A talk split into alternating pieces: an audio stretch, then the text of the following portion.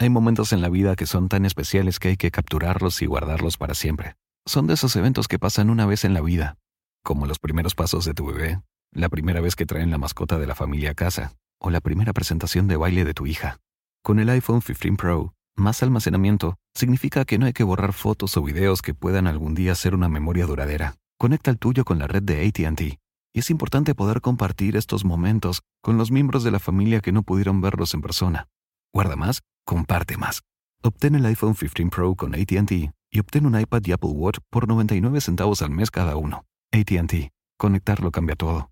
Oferta por tiempo limitado. Se requiere acuerdo por 36 meses con tasa de interés anual del 0% en cada uno, solo para clientes bien calificados, sujeto a otros términos y restricciones. Visita ATT.com de un iPhone para más detalles eBay Motors es tu socio seguro. Con trabajo, piezas nuevas y mucha pasión, transformaste una carrocería oxidada con 100.000 millas en un vehículo totalmente singular. Juegos de frenos, faros, lo que necesites, eBay Motors lo tiene. Con Guaranteed Fee de eBay, te aseguras que la pieza le quede a tu carro a la primera o se te devuelve tu dinero. Y a estos precios, quemas llantas y no dinero. Mantén vivo ese espíritu de Ride or Die, baby, en eBay Motors. ebaymotors.com. Solo para artículos elegibles se aplican restricciones. Javier Ibarreche. ¿En qué escuela dabas clases? En el Colegio Ciudad de México. Javier Ibarreche salió de aquí. Le pusieron mi nombre a un baño. ¡No! Soy terrible para ligar. ¿Tienes pareja ahorita? Pues, nada. O sea, o sea, pura persona con la que nos vemos de pronto y de repente no. ¿Por qué te has tatuado especialmente el brazo izquierdo y el derecho casi no? No soy compulsivo, pero tenía ganas de llenar primero este.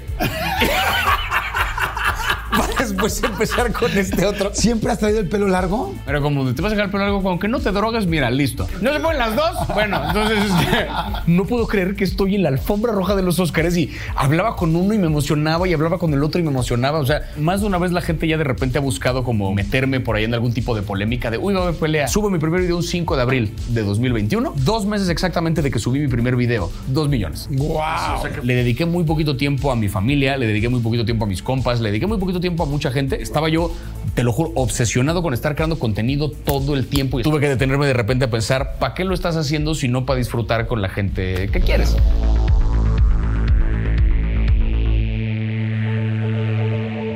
Oigan, ahorita seguimos con la entrevista, pero fíjense, es que hoy les traigo una gran sugerencia para resolver el caos que pueden ser nuestras casas en las mañanas, caray. Sobre todo para los que tenemos familias grandes, ya saben, niños corriendo por todos lados tratando de encontrar la mochila, este, papás tratando de tener listo el lunch, a todos vestidos, peinados, que eso es un rollo y claro, todos tienen que desayunar antes de irse. Pues bueno, aquí está el consejo.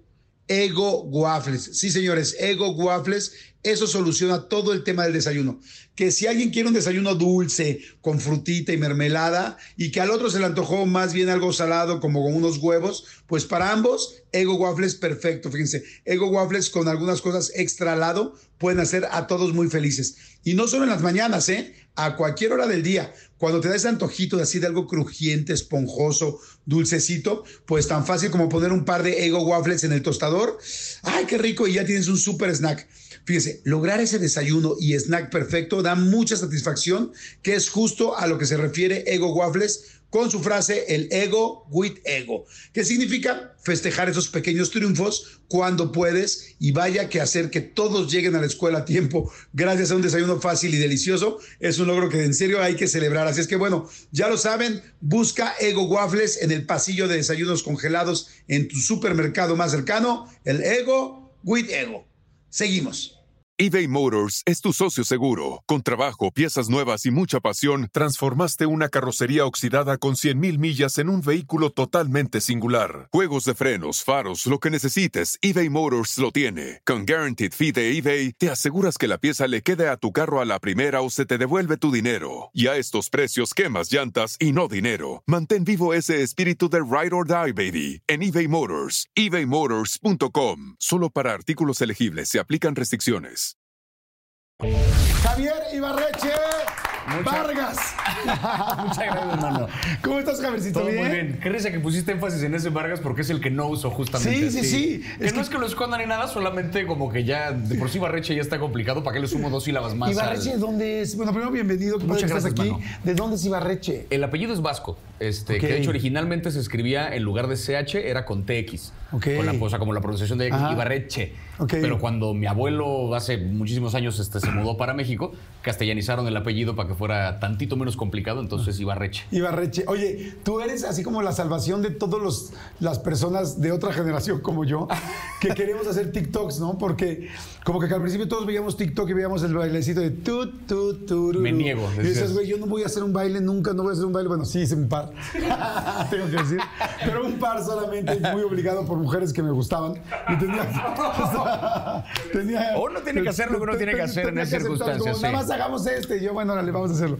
Pero como que de repente hubo un momento del TikTok que todo el mundo creíamos que era de bailes y hubo una generación muy de gente que se dio cuenta que no, que también era información, que también había. Y, y tú es una, eres una locura en todas las redes, pero específicamente TikTok, como que es tu casa, ¿no? Esa fue la que me armó todo lo demás. O sea, porque yo trabajaba más o menos ahí mi, eh, mi Instagram, pero no tenía realmente como un formato que la gente estuviera buscándome para seguirme. Y no es como que le apareciera a esa gente que no te seguía. Ahorita ya es diferente, pero cuando yo estaba como trabajando Instagram, pues no.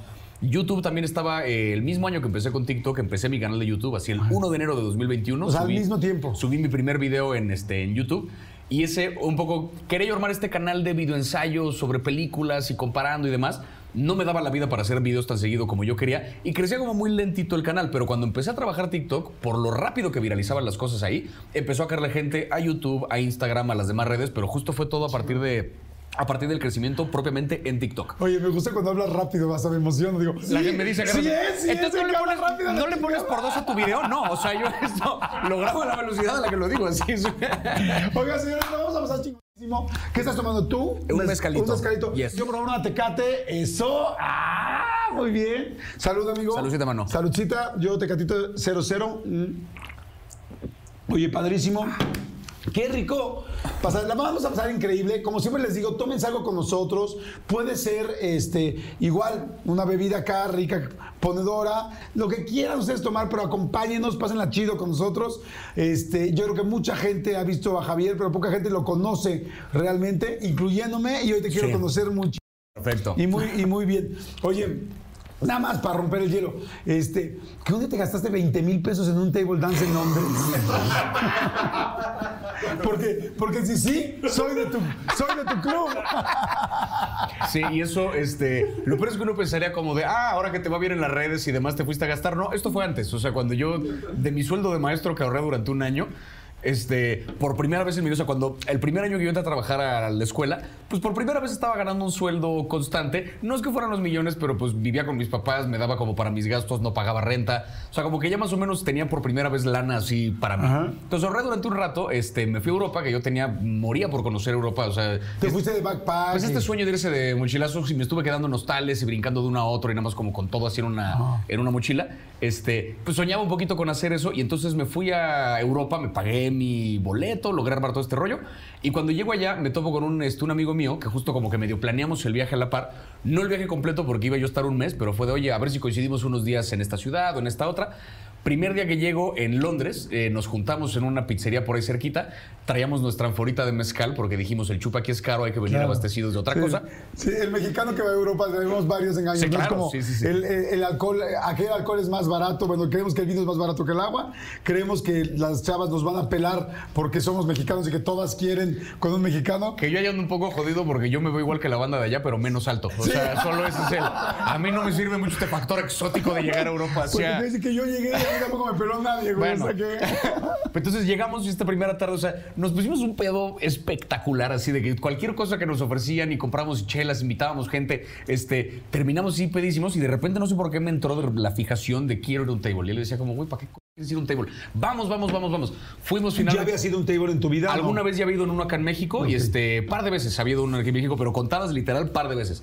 Llegamos a este lugar y se ve que en mi cerebro borracho dejé de convertir libras a pesos porque los precios me parecían muy sensatos, así como que ¿y cuánto el privado? ¿Y cuánto la botella? Yo solamente empecé a decir que sí a todo, ni me acuerdo, o sea, no me acuerdo de la experiencia salvo por par de flashazos ahí que tengo, solamente me acuerdo que en algún momento di mi tarjeta para que me cobraran lo que fuera que yo iba pidiendo, hasta que en algún momento mi compa fue el que les dijo, "Banda, no puede pagar esto que está pidiendo, por favor, ya, sáquenlo de ahí, ya no le, ya no le vendan más." Salí, pagué lo que tenía que pagar, estaba regresando al hostal, este, yo estaba quejándome que me robaron mi tarjeta, eh, no sé qué. Estaba yo, estaba yo poseído por un espíritu que no quiero reconocer otra vez jamás.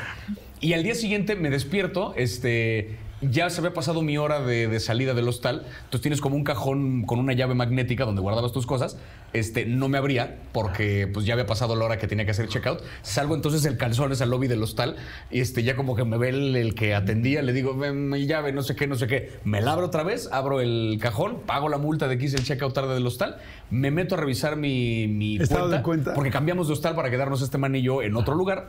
Me meto a revisar mi estado de cuenta y veo que la noche anterior entre una cosa y otra gasté 20 varos. No manches. Yo llevaba un presupuesto de 40 varos para todo el mes del viaje. ¿Cómo crees? Y me gasté la mitad el primer día. No friegues. ¿De cómo le hiciste el resto? No, pues estuve como escatimando y este compa me dijo que eso, la verdad, o sea, fue como buen consejo que es, deja de lamentar lo que gastaste porque entonces lo único que va a hacer es te vas a arruinar el resto del viaje. O sea, al final, ya después verás cómo recuperas, cómo lo que sea. Había una lana por ahí que me debían de una chamba que entonces marqué desesperado. Oye, ¿será que me la puedes depositar de una vez? De, o sea, como queriendo como te acumular lo que fuera extra para poder este, vivir en el viaje. Eh, pero entonces me dijo mi compa, güey, si te sigues lamentando por lo que ya gastaste, ni vas a disfrutar el viaje. O sea, ahora sí que cerebro con- de viajero, güey. Ahora sí buen que ya consejo. cambia, cambia el chip, güey, entonces disfruta lo demás y después será una historia muy cagada. Y efectivamente, porque cada año cuando nos aparecen en Facebook recuerdos de cómo estaba yo al día siguiente, hay una foto mía que es devastadora donde estoy en el metro ahí de Londres con mi mochila abrazada aquí, valiendo. Así de crudo, con los ojos rojos, todo así, con la cruda moral de, lo que había hecho ayer. Mi compa me tomó una foto en ese momento. Cada año que me aparece recuerdo en Facebook me vuelve a comentar, jeje, día 2. Así, cagándose de risa. Pero. Día pero sí. 2, interior, metro. Fue, sí, no, eso fue debut y despedida. Oye, ¿y sí. valió la pena? La verdad no, porque ni me acuerdo. O No sea, manches, valió la pena no. por la historia que tengo ahorita. Pero en ese momento fue como de, o sea, ni siquiera tengo un recuerdo así vivido de, ah, bueno, estuvo increíble la experiencia. No me acuerdo. O sea, no, porque estaba ya a ese nivel de ebrio. O sea, ya me perdí. Bueno, si te sirve de, Gran de alguna, ma- si te ¿eh? sirve de alguna manera, yo soy para el table lo que Javier Ibarreche es para el cine. O sea, lo que necesites saber, yo te, Tú puedo, sabes que- yo te puedo ayudar. 20 mil pesos, si es un exceso, podríamos haber Sí. conseguido más barato. Sí. Pero también considerando que estabas allá y que era al principio y la tercera vez. Sí. y- ¡Salud! Te digo, y estaba, y estaba yo en mi frenesí de saludcita. Oye, qué buena onda. que era la primera vez en Europa en la vida, entonces como que sí enloquecí esa primera noche. Ya después el resto de la semana nos dedicamos a, bueno, vamos al teatro, vamos a, o sea, Ok. a beber con conciencia, Claro. así de ya, sí. Oye, ¿tu mamá es administradora? sí. ¿Tu papá es ingeniero? Mi papá estudió ingeniería industrial. Ajá. Él ejerció, o sea, estudió ingeniería industrial, pero durante, perdón, diseño industrial. Este, estudió diseño industrial y que fue como la profesión, él la definió como la cosa más creativa que le permitieron estudiar en su, en su momento. Y este, pero ejerció durante muchos años como diseñador gráfico. Tuvo en algún momento una empresa de publicidad con un socio que era es papá de un amigo mío con el que estuvo varios años y después ya como que la empresa pues no le iba chido, mi papá se salió, este se mete de empleado a una ferretería donde eran jornadas larguísimas de trabajo, yo lo veía muy poquito en ese en esa época, pero pues era como estar de empleado para tener un sueldo fijo que le ayudara como a levantar más o menos claro. porque pues había deudas y de renta y Sí, de mil ah, madres. exacto, algo seguro. Exacto, algo seguro durante un ratito como para establecerse y después de haber pasado unos, unos años ahí en la ferretería, eh, le cayó la oportunidad a través de un conocido suyo de una chamba en esta empresa que se llama Sablón, que es la que hace botes de basura y señalizaciones y demás.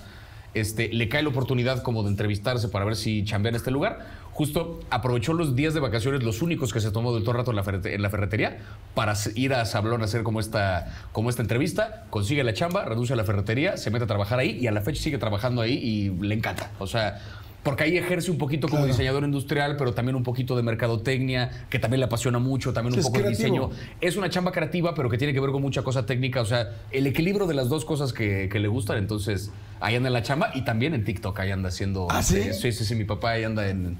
Hace. Pues hace videos que tienen que ver con marketing, este, marketing casero, que le llama. ¿Cómo se llama tu papá en TikTok? Agustín Ibarreche. Está como Ibarreche Agus. Por así que un poco. Oye, no te dice, pásame followers. No, de hecho- publica, No estás mala onda, publica.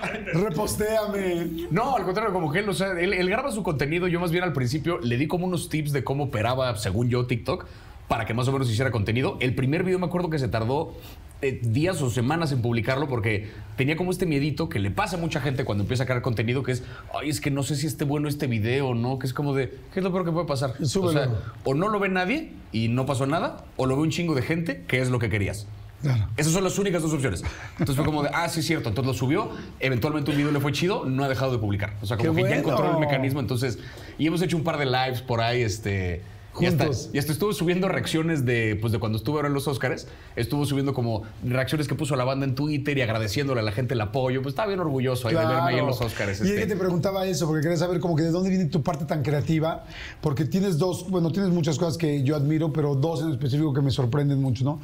Esa parte de contar tan rico una historia y dos, esa parte de síntesis, ¿no? Y digo, madre Sí. santa, o sea, ojalá yo hubiera tenido esa síntesis, porque pues llevar una película, déjate una película, una serie, cabrón. A un minuto, A un sí, minuto. sí. O sea, está muy cañón. ¿Tú hablabas normalmente rápido o lo tuviste que hacer por TikTok? En general, yo, o sea, acostumbraba yo a hablar rápido. De hecho, en la carrera de teatro, más de una vez me decían, está muy chido lo que haces en escena y se te entiende bien lo que estás diciendo, la intención está, solo vas muy en chinga. O sea, para propósito del ritmo de la escena que estás presentando, solo písale tantito el freno, nada más. Pero se entendía, o sea, como que la dicción la trabajé desde muy morrito porque desde adolescente, pues empecé a formarme más o menos en el teatro. Este, y, o sea, estaba acostumbrado ya a hablar rápido. Lo de la síntesis creo que tuvo que ver con, eh, con mi formación como maestro, digamos.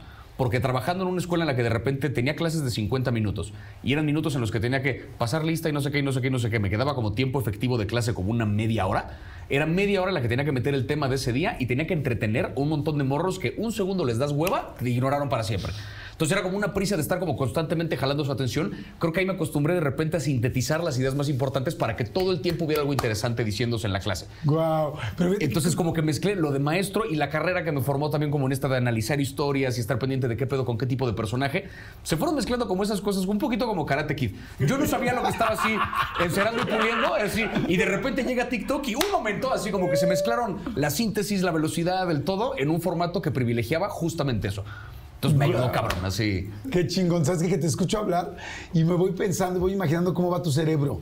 O sea, me voy tras, tras, tras, tras, porque realmente va muy rápido. Y sí, qué chingón, exactamente era un poco lo que iba a decir, como uno nunca se imagina que, porque te quiero hablar de cuando, de que eres, bueno, de que has sido maestro sí. secundario, de prepa, maestro privado de matemáticas, cómo estas cosas que podrían parecer en algún momento que no te van a llevar al mundo que querías, posiblemente fueron la estructura perfecta para poder llegar exactamente al mundo Sí. que hoy tienes, ¿no? Y eso es algo muy chingón. Que estás aprendiendo como herramienta sin darte cuenta que estás aprendiendo. O sea, por eso la pandemia fue como clave para, para varios creadores que surgimos como justo en ese periodo pospandémico o durante la pandemia, porque pues fue un rato en que nos obligamos de repente a enfocar nuestro tiempo a otra cosa. O sea, yo me dediqué, seguía dando clases en línea que implicaban otro reto de entretener y de mantener atención.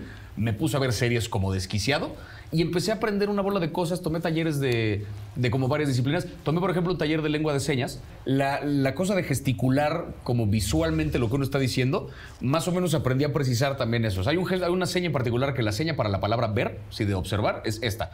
Es la letra V y de los ojos hacia afuera. Yo, yo veo, ¿no? Entonces, como que esa en automático, cuando estoy hablando en una conversación normal, incluso en mi rutina de stand-up, la dibujo. O sea, como que no me doy cuenta, pero eso, les voy a decir lo que yo vi, ¿ok? Y ya, como que se quedó ahí el gesto sin querer. Entonces, parece una tontería, pero es como un detallito extra que ayuda, el mensaje queda más claro. No solo te lo estoy diciendo, te estoy haciendo como una, una seña que tiene que ver con esa palabra y entonces la amarras. Y de nuevo, este fue uno de los talleres que tomé en la pandemia porque me obligué a pasar tiempo en otra cosa. ¿Qué tanto le debo el éxito de TikTok a esto? No, no lo sé, pero es una herramienta más que estoy usando que no me di cuenta que estaba aprendiendo hasta que la empecé a usar. Ay, qué chingón, qué Sí, padre. te digo, que que a aclarar, no sé lengua de señas, o sea, no soy un intérprete, no podría solamente dos, tres cosillas me acuerdo. En su momento más me defendía, pero ya tiene un par de años que... Oye, ¿y por qué decidiste estudiar lenguaje de señas? Tengo un compa que es, este, él sí es intérprete profesional, así certificado. Él lleva no sé cuántos años que, que sabe lengua de señas y que, o sea, es intérprete de gente sorda y de repente él eh, tenía una compañía o trabajaba en una compañía de teatro para sordos, donde montaban con actores sordos obras de teatro que se comunicaban en lengua de señas. Y este, Puta, qué interesante. es eso. muy interesante. Y el güey entonces daba talleres de introducción a la lengua de señas. O sea, nos dejaba claro, una vez que yo les dé estas bases, sí es importante que tomen un taller con una persona sorda, para que sea una persona sorda la que los introduzca a esa lengua, porque al final es su cultura, ¿no? O sea, es un yo como persona oyente, no me pertenece a mí, pero me ayudó con una bola de recursos para comunicarte de otra forma, que pues fue muy valioso. Y te digo, esto en medio de la pandemia. Oye, ¿tus papás siguen casados? Siguen casados, sí, sí, sí. Ok, o sea, siempre has estado... Nunca los he visto pelear, nunca, o sea, nunca he tenido así como una cosa de, ah, me tocó vivir el, el contexto de un matrimonio difícil que si llegaron a tener pleitos, qué bien lo escondieron porque yo jamás me enteré, yo siempre, chido. o sea, como que siempre tuvieron muy presente la prioridad de que es, a ver, tenemos dos hijos, vamos a, que esto salga bien. Oye. Eso, chido. Qué chido ha de ser eh, verlos ahorita, porque de- deben estar muy orgullosos con todo lo que te estás haciendo, ¿no? Sí. Porque iba a decir, iba a decir con todo lo que te está pasando, pero es que yo siento que las cosas no te están pasando, las cosas haces que tú, que sucedan. O sea, tú estás haciendo que todo esto suceda con tu talento, con tu trabajo, con constancia, con estar ahí, porque además yo de repente veo la cantidad de reseñas que tienes en TikTok y digo, y luego la gente me acuerdo que ponen de repente, porque yo leo mucho tus comentarios y es como, güey, ¿en qué momento este güey tiene tanto tiempo para ver cosas? Y yo, pues porque quizá tuvo una vida antes, cabrón, o sea, Sí. O sea, ha visto muchas cosas antes, no necesariamente las vio ayer. Eso es importante, que de repente la gente es, ¿cómo acabas de ver de repente estas seis temporadas? No las acabo de ver, o sea, las vi en 2014 cuando era fan y pues ahora me acuerdo y le hago la reseña. No había TikTok en 2014, ahora sí, entonces por eso lo estoy haciendo ahorita. Oye, ¿y cómo sientes a tus papás? ¿Cómo, cómo ven todo esto que, está, que, que Están estás muy haciendo? felices con todo este pedo. O sea, porque me acuerdo al principio, eh, o sea, te digo, esto fue en el contexto de pandemia, yo seguía dando clases en línea, seguía viviendo con ellos. Y empiezo de repente a subir estos videos por mero ocio, ¿no? O sea, que vi que hubo una respuesta positiva, sigo subiendo videos, veo que voy creciendo en seguidores. Ellos sabían que parte de mi trabajo como artista, como comediante, tenía que ver con trabajar mis redes. Entonces, cuando ven que los números empiezan a crecer, decían, ah, qué bueno por ti, porque entonces ya a lo mejor va a haber más gente que se anime a ir a tus shows de stand-up, a lo mejor habrá más gente que te vaya a ver al teatro. Claro. Como que no, no pasaba de eso. Conforme empiezan a crecer los números, me empiezo yo a hartar cada vez más de mi trabajo en la escuela, porque seguíamos trabajando en línea que ya me tenía harto ese esquema, y cuando eventualmente nos regresan a esquema presencial durante un par de semanas, por mero capricho del gobierno que dijo, cerramos el ciclo escolar presencial, que no servía de nada porque ya se había evaluado, ya, ya no había nada que trabajar, me acuerdo que ya, ya en esas semanas que regresé a trabajar presencial, ya me estaba costando trabajo mantener el equilibrio entre ir a la escuela a cubrir las horas que tenía que cubrir y regresar a mi casa a ver contenido y grabar contenido porque ya tenía yo muy claro que esto lo tenía que seguir haciendo. Ok. Entonces ya me estaba costando trabajo equilibrar las dos cosas. Yo dije, el año que viene, cuando arranque el año ahora sí bien, cuando esté toda secundaria, toda prepa, tenga que calificar trabajos otra vez, planear eventos ¿Cómo y lo va a demás, hacer? no va a haber manera de que yo haga esto. Entonces empecé ya a pensar un poquito en mi estrategia de escape y cuando le, le comenté a mis papás como de es que ya estoy hartándome un poquito de la escuela, me quiero ir, decían, también bájale de huevos, llevas dos minutos en TikTok, o sea, espérate porque tú no sabes si esto va a durar, si esto qué pedo. O sea, como que les daba miedo que yo diera ese brinco de renunciar a mi trabajo porque de repente me empecé a volver viral durante un ratito. Ahorita me platicas cómo renunciaste, cómo todo ese Sí. rollo, pero antes de eso dijiste, bueno, son dos hermanos, Begoña y tú. Sí. ¿no? Begoña hoy es actriz, cantante, Sí, está sí, metidísima en el teatro, pero estuvo en La Voz, ¿no? Estuvo en La Voz hace, ¿qué fue? Como en 2019. ¿Y se voltearon, voltearon la- Sí. a escogerla o no? Se volteó, este era, ¿cómo se llamaba? Este. Sí, ¿no Lupillo Rivera? Ajá. Sí, que ese fue el que se volteó porque me dijo mi hermana, eso fue desmadre, que le dieron como opciones de canciones para cantar ese día. Ella escogió una que era la que más le quedaba y a la mera le dijeron, no, cantas esta otra. No. Entonces fue como de, bueno, whatever. Entonces se sube a cantar esa otra canción que no le quedaba tan chido a su voz. Al final sí se volteó este cabrón y ahorita ya está componiendo y haciendo ya su música. Qué chingón. Entonces, mis papás siempre han sido a toda madre con este rollo de que mi hermana y yo teníamos ganas de hacer un algo diferente. Fue, órale, lo- lo- o sea, ¿para qué le pongo trabas si solamente lo voy a hacer miserable? Mejor voy a ver la manera de que lo hagan bien. ¿Cómo era de chavitos? O sea, porque tú me dices, tu hermana cantando hasta la raíz, tal, o sea, todo este rollo. Tú, por otro lado, empezando con el stand-up y Sí. con todo lo que querías y ahora lo que obviamente hemos visto que has estado haciendo en redes. ¿A qué jugaban de chavitos? Yo jugaba mucho también con mi hermana y con sus muñecas. Yo les hacía voces cagadas. Y de repente, frente a mis papás, nada más como que llegaba a jugar con este mismo. Con el mismo formato. e- Era una cosa como muy teatral, digamos, la forma de, de jugar. Tenía una, tenemos una prima con la que cuando era. es más grande que nosotros, que cuando éramos morritos armaba como obras de teatro. Que ni las presentamos ni nada, solamente era jugar al ensayo. Entonces, como que sacábamos muebles al patio donde vivían mis Ay, abuelos, yeah. armar escenografía y a como armar una historia de ni me acuerdo de qué iba ni nada, pero nos poníamos disfraces, sacábamos muebles y nada más era jugar al teatro. O sea, Y como ahora- que siempre hubo mucho de eso, de... Y no era así de que ya conseguí el texto de Vaselina, vamos a hacer Vaselina o vamos a... Nah, sea, todo era... ¿Inventado? Todo era inventado, sí, sí, sí.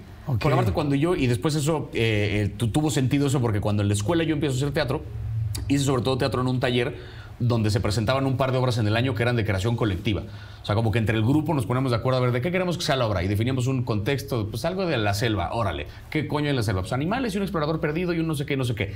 Y diseñábamos una obra a partir de eso, cada quien sus personajes, la escribíamos entre todos y luego la dirigía nuestro, nuestro maestro de teatro en ese momento este, y presentábamos esta obra que era un texto de nosotros. Entonces no eran las obras así, o sea, no era Shakespeare lo que estábamos haciendo, pero era muy buen entretenimiento también para la banda de la escuela porque pues les queríamos nosotros la obra. Oye, ¿y veías muchas películas de chavito o no? Sí.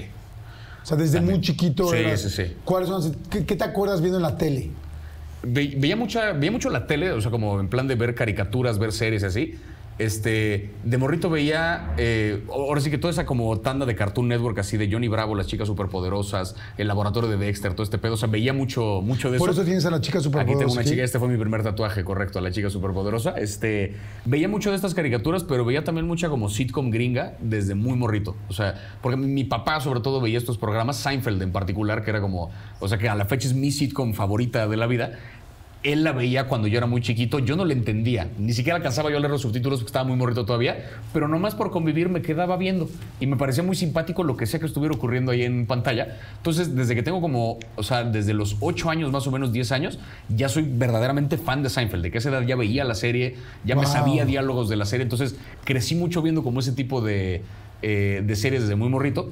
¿Tenían cable o era videocasetera? Eh, está en cable. Y entonces yo crecí como viendo ese tipo de series, entonces creo que mi afinidad por la tele pues viene desde ahí, porque no, no veía tanto como los programas que, o sea, va a sonar medio mamón, pero no veía los programas que veía todo el mundo a esa edad. Sí. Tenía un copa con el que me acuerdo que cuando teníamos 10 años nos hicimos amigos porque solamente él y yo veíamos 24. A los 10 años. Éramos, yo él era la única otra persona que yo conocía de mi edad o de la escuela que veía la serie de Jack Bauer. Sí, así en tiempo real. En tiempo real, que me parecía fascinante el concepto. Era fantástico. Y yo tenía 10 años, entonces como que... pues, 10 años viendo 24. Sí, porque me mamaba la idea de que era en tiempo real y demás. Entonces, ¿Cómo se llama la actriz que está la chavita, la hija de ay, este. Esta güerita? Ajá, que es la de, de The Girl Next Door, sí, este. Este, bueno, es un bombón, no Sí, importa. que por supuesto fue uno de los primeros crushes Eso importantes. Claro que sí, claro que sí. porque sí. si era Bueno, una o sea, niña que decíamos todos, no juegues. No mames, yo tenía 10, 11 años viendo eso. ¿Cómo? Elisa Cooper, sí. Ajá. No mames, era. Entonces, esa serie fue como de lo primero que veía. Yo digo, me acostumbré como a ver otro tipo de series desde más morrito, entonces como que siempre fui muy afín a ese contenido.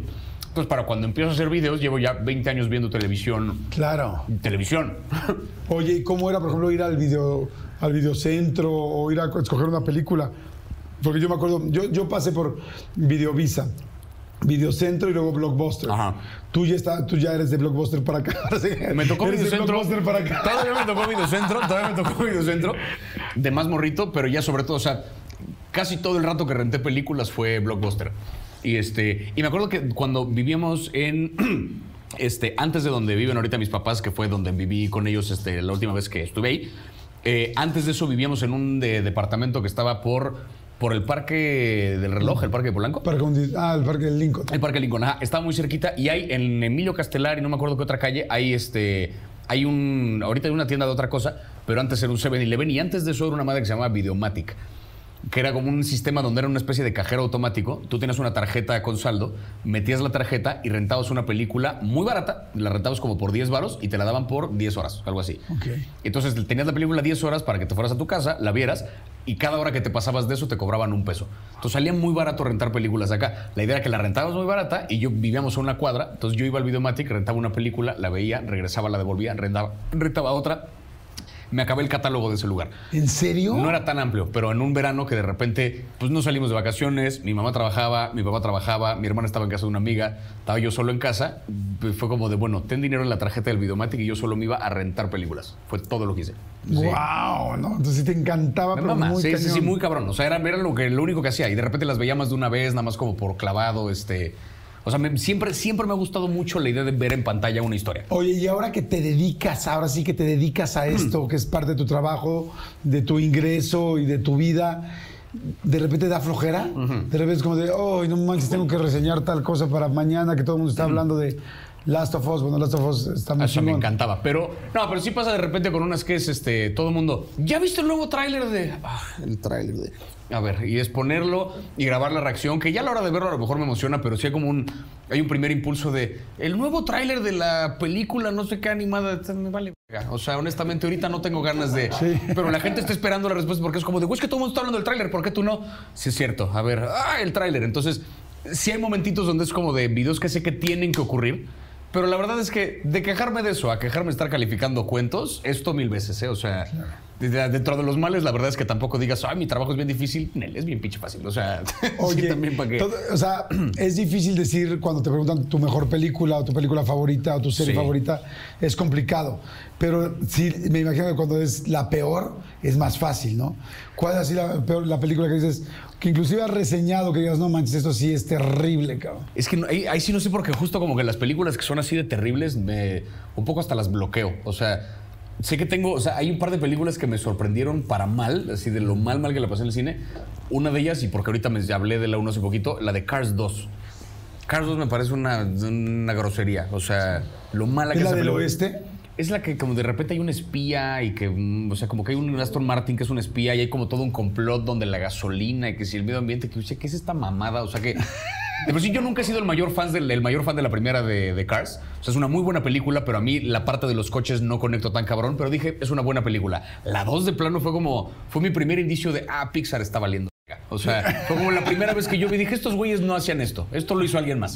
Entonces, como que de repente películas como esa. Pero estoy seguro que he visto películas mucho peores que Cars 2, solo que no me vienen a la mente tan. Oye, tan ahorita que estamos hablando de animación, sé, sé que consideras Shrek como una película perfecta. ¿Por Shrek, qué? Shrek en español, en particular. Shrek en inglés es una película decente. Shrek en español es una obra de arte. Es una obra maestra. O sea, porque hay sitios, o sea, todo- digo, toda la historia del doblaje que Derbez la ha platicado un par de veces sobre que hicieron la traducción no solamente de su personaje, sino del guion completo.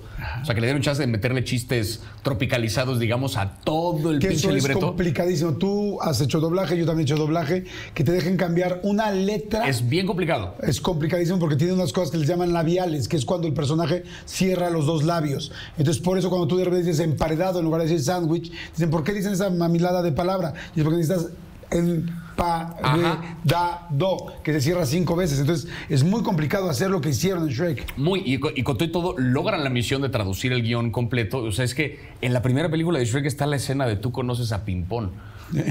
Esos son los mejores 15 segundos que yo he visto en una pantalla jamás. O sea, nada de ese intercambio tiene sentido, pero entonces, ¿tú conoces a Pimpón? ¿Pimpón? Sí, Pimpón. Sí, es un muñeco muy guapo y de cartón. Sí, se lava la carita con agua y con jabón.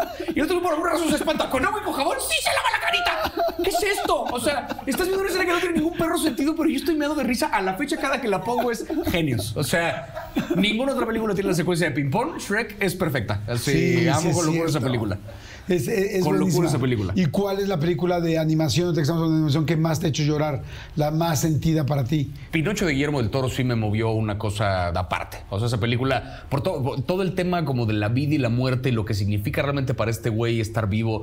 Hay un rollo aparte muy curioso con Pinocho que es que tiene como varias figuras paternas a lo largo de la película. Que empieza siendo Yepeto, luego el güey del circo, luego el militar. O sea, como que pasa por diferentes padres que le enseñan diferentes cosas de la vida, un poco él tratando de buscar quién es él. O sea, me queda que en la película nunca buscan esta transformación a ser un niño de verdad, porque no importa que se transforme o no, ya es un niño. O sea, en el momento que existe ya es un niño, el punto es qué tanto lo aceptan o no como hijo y qué tanto él se entiende como, como individuo. Entonces, esa película me acuerdo que el final, cuando es este, y un día ya no estás, y se cae la pinche villa, yo dije, ay, ¿esto es infantil? Ya vi que no lo era, o sea, no es... No es propiamente una película infantil, pero recientemente me acuerdo que esa sí me sacudió muy cabrón. Oye, ¿cómo se sabe cómo reseñar? O sea, ¿cómo se sabe qué sí puedes decir y qué no? ¿Qué es spoiler y qué no? ¿Hasta dónde puedes pasarte un poco para que la gente entienda? Sí. ¿Es complicado eso o no? Pues Sí, sobre todo porque hay gente que le dices cualquier cosa y ya creen que es un spoiler. O sea, que de repente hablo de lo que pasa, de una parte de lo que pasa en el tráiler. Ya me spoileaste. No, te conté lo que viene en el tráiler. Bueno, pero no me quería enterar. ¿Para qué viste el video entonces? O sea, es lo que no entiendo. O sea, te lo hiciste tú solito esto, ¿no? eBay Motors es tu socio seguro. Con trabajo, piezas nuevas y mucha pasión, transformaste una carrocería oxidada con 100.000 millas en un vehículo totalmente singular. Juegos de frenos, faros, lo que necesites, eBay Motors lo tiene. Con Guaranteed Fee de eBay, te aseguras que la pieza le quede a tu carro a la primera o se te devuelve tu dinero. Y a estos precios, quemas llantas y no dinero. Mantén vivo ese espíritu de Ride or Die, baby, en eBay Motors. ebaymotors.com. Solo para artículos elegibles se aplican restricciones. A algunos les gusta hacer limpieza profunda cada sábado por la mañana. Yo prefiero hacer un poquito cada día y mantener las cosas frescas con Lysol. El limpiador multiusos de Lysol limpia y elimina el 99.9% de virus y bacterias. Y puedes usarlo en superficies duras no porosas de la cocina, baño y otras áreas de tu casa. No solo limpies, limpia con Lysol. entendí. Pero, este, pero el pedo, yo creo que lo que procuro es, cuando se trata de una serie, me limito a hablar de lo que pasa en el primer capítulo. O sea, si yo te voy a recomendar la serie y te voy a dar la premisa, la premisa generalmente es lo que ocurre en el primer episodio. Conoces de los personajes, el mundo y demás, y normalmente hacia el final del primer episodio viene como este cambio, que es el que echa a andar la historia verdaderamente. Entonces, ahora sí que me permito a mí mismo contar lo que pasa en todo el primer capítulo sin considerarlo un spoiler, porque creo yo que esa es la premisa de la historia. Con una película, pues estamos hablando de los primeros minutos a lo mejor de la historia, donde ahora sí que igual la presentación del mundo, de los personajes, del héroe en caso de que sea un protagonista en ese tipo de historia, y como que el evento que echa a andar la historia es, la historia arranca cuando al güey le llega una carta que dice te necesito en tal otro lugar y él se lanza a la aventura, punto. Y ya, no te cuento lo demás porque lo demás ya es parte de la película que en teoría vas a ver. Que técnicamente cualquier cosa podría ser un spoiler. O sea, podrías, digamos, el saber cómo se llama el personaje, a lo mejor no querías enterarte sino hasta cuando vieras la película. Que tu mamá tenía una amiga que trabajaba calificando películas. Sí, ella este, trabajaba para Videocentro, justamente. Digo, no, no, no sé bien cómo operaba el trabajo, pero en mi cabeza cómo funcionaba, y dos, tres sí le atiné a ese sistema, era que básicamente ella recibía una bola de películas, tenía que ver las películas y decirle a su jefe en Videocentro, a quien fuera, si valía la pena comprar los derechos de la película de distribución para darla en renta. O sea, porque tú para poder dar la película en renta, pues tienes que pagarles una lana a los dueños de la película para que te dejen hacer copias de la peli y darlas en renta. Si a lo mejor la peli no está tan chida o no va a ser tan popular, no te conviene pagar esa lana porque a lo mejor la van a rentar tres personas y pues no te da dinero de regreso. Entonces ellos su trabajo básicamente era definir si esto valía la pena o no. Entonces como que de repente me dijeron, su trabajo era ese, ver películas y decir cuál sí y cuál no. Wow. Y yo decía, ¿hay alguien que se dedica a eso? O sea, ve películas y dice cuál sí y cuál no. Y ya, sí. Yo decía, No no, esto es irreal. O sea, este. O sea, ese es literalmente el trabajo de mis sueños. Así. Y que sin darme cuenta, justo lo conté un poco en una TED Talk que di en, este, en Ecuador, sin darme cuenta un poquito, me hice yo de ese trabajo. Sí, es que, te voy a decir, nada más que tú en lugar de reportarle a un jefe, le reportas a 13 millones. Ah, exactamente. O sea, como que pasé por una historia diferente, pero eh, pues el, el resultado fue un poco el mismo. Que es me dedico a ver películas y decir cuál sí, cuál no. Normalmente nunca digo cuál no, porque procuro ser positivo, pero el- el- la esencia del trabajo es la misma. O sea, me dedico a ver películas. Eso, no mames. O sea, Está increíble. ¿Qué pedo? Así, ¿cómo se puede eso? Qué chingón. Cuando empiezas de chavito a decir, bueno, quiero estudiar teatro, no quiero Sí. dedicarme a esto, ¿qué te dijeron tus jefes? En un principio, o sea, eh, logré percibir como cierta, como ligera resistencia, tantito así como de, ay, ¿estás seguro? Pero en ningún momento me lo combatieron, o sea, en ningún momento me dijeron, deberías mejor estudiar otra cosa, deberías mejor... Nunca fue eso porque ellos como que tenían muy claro que, pues, si me iba a dedicar algo, pues procurar que fuera algo que me hiciera feliz. O sea, como que tenían muy clara esta idea de, te dediques a lo que te dediques, siempre existe la posibilidad de fracasar. ¿No? Creo que Jimmy Carrey lo decía por ahí en un discurso de una graduación de no sé qué, que su papá era, este, que pudo haber sido un gran comediante, pero pues terminó volviéndose un contador porque vivió en otra época, otro contexto, este, y después hubo una crisis en la que la empresa valió madre, se quedó sin trabajo y la familia tuvo que hacer lo que sea para sobrevivir. Que la gran lección que se llevó Jim Carrey de eso fue, mi papá me enseñó que puedes incluso fracasar en lo que no te gusta. Pues mejor intentar lo que sí. ¿No? O sea, Claro. como que es así de sencillo. Claro, Entonces, qué interesante. Mejor intenta lo que pues sí. sí, porque igual puedes fracasar en la que no, entonces o sea, el riesgo que estás asumiendo es el mismo. Y asume lo mejor con algo que te Asúmelo gusta, con algo que que valga la pena. que quieres. Creo que mis papás tenían como muy clara esa idea desde siempre, entonces nunca me combatieron la idea de quiero estudiar teatro, quiero cine. Al contrario, procuraron entonces que me fuera por buen camino. Entonces, cuando yo, yo en principio quería estudiar cine, terminé en teatro como por lo que estuve haciendo de teatro en la escuela, pero durante la escuela, como estaba ya haciendo obras de teatro, pues mis papás era como de, órale, tienes ensayo y me llevaban al ensayo y me ayudaban a que yo estuviera involucrado en los diferentes talleres de teatro. Si yo presentaba una obra de teatro, no importa día, hora, lo que fuera, ellos iban a ver la obra, o sea que parecería una tontería, pero como que como adolescente dices, ah, me da igual si vienen, no te da igual. Claro, te nunca te importa da un igual. chingo que vayan. Claro. Y ellos iban, ¿sabes? Sí, Entonces, a veces que- empiezas a decir, me da lo mismo si vienen o no vienen para protegerte porque sabes que no van a venir o Precisamente. que pueden no llegar. Pero claro que te importa un chingo Claro. que vayan. Y ellos iban. Todo el tiempo. Entonces era como una cosa, de, ah, aquí estuvieron. Y me felicitaban, y qué chido lo hiciste, no sé qué. O sea, te dan. Y que no era nada más un, este, mi hijo es un pendejo, pero voy a decirle que lo hizo bien. No, o sea, tenía yo actitudes para el escenario y ellos me la celebraban. Entonces había como una cosa donde estaba haciendo un buen trabajo que después recibía como un buen feedback de regreso, pues me daban ganas de hacerlo más. Oye, ¿te siguen ahora tus papás en TikTok? Sí, claro, sí, sí, sí. Son los primeros en ver. O sea, mi mamá tiene casi casi alerta de que yo subo una historia en Instagram, es la primera que lo ve así Qué de. chingón. Sí, sí, sí. Y de repente no te habla tu mamá o tu familia así de, oye, ¿qué me, ma- mi amor, me recomiendas esta serie o no? O sea, ¿no te has vuelto ahora como el gurú de la familia? Creo que mis papás han sido muy prudentes con eso porque saben que tanta gente me lo pide que ellos mejor no. O sea, es como de mejor voy a ver tus videos a ver qué recomendaste. O sea, mi mamá está pendiente de las cosas que recomiendo y sabe cuando las estoy recomendando con más vehemencia que otras para saber, ah, esta serie está buena y la ve. Ok. No me va preguntando como, recomiéndame otra cosa porque es como de... Yo creo que es un güey hace poquito, estaba yo hosteando un open mic en un, en un bar ahí de comedia. Y de repente presento al comediante, porque estoy como subiéndome cada cinco minutos al escenario. Presento al siguiente comediante, me bajo, estoy un segundo en mi teléfono y de repente agarro un güey, me pone su teléfono y me dice, oye, estas son mis tres películas favoritas, recomiéndame otra. Yo como, ¿quién eres? ¿Qué? O sea, que estoy, estoy trabajando, güey. ¿Me viste cosa, cara así. de algoritmo? ¿Qué Ajá, pedo, qué no? chingados, O así como de, sí, sabes que esto no es un TikTok, ¿verdad? O sea, no. O sea, como que de repente llega banda con esos huevos de tú. Tú que recomiéndame, espérame, ¿quién eres? ¿Qué? O sea, Bueno, a mí ya me dicen, a ver, hazme reír. Y, Sí. ahora, y ahora llegan y me dicen, a ver, hazme llorar. Y yo, no, no mames, es eso que de repente es un. Tú eres la máquina de esto. No, soy una persona que se dedica a hacer estas cosas, pero.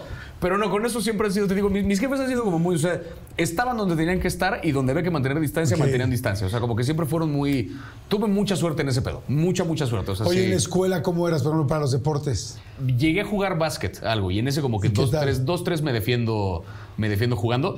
Te digo, nunca fui así como el atleta, o sea, como que lo mío siempre tuvo que ver más que ver con otras disciplinas, pero tampoco era el güey al que no escogerías jamás para jugar básquet. O sea, O sea, no eras el que se quedaba al final de, a No, ver, vamos no. a coger Pues bueno, Javi. me que- tocó Ibarreche, bueno, Ibarreche. pedo, así. No, no, no, no, no. Afortunadamente no era yo ese güey que le tocaba a la gente. Porque incluso y cuando era fútbol, que sí era de los últimos, no me lo tomaba personal porque decía, yo ni, ni se molesten, me voy a la banca. Así de, o sea, todo bien. Este, nunca fue como lo mío, lo mío, pero dos, tres me defiendo en un par de deportes. Así, en el básquet el. Ahí sí, soy terrible para ligar. O sea, sí dependo mucho de que me liguen a mí. Yo.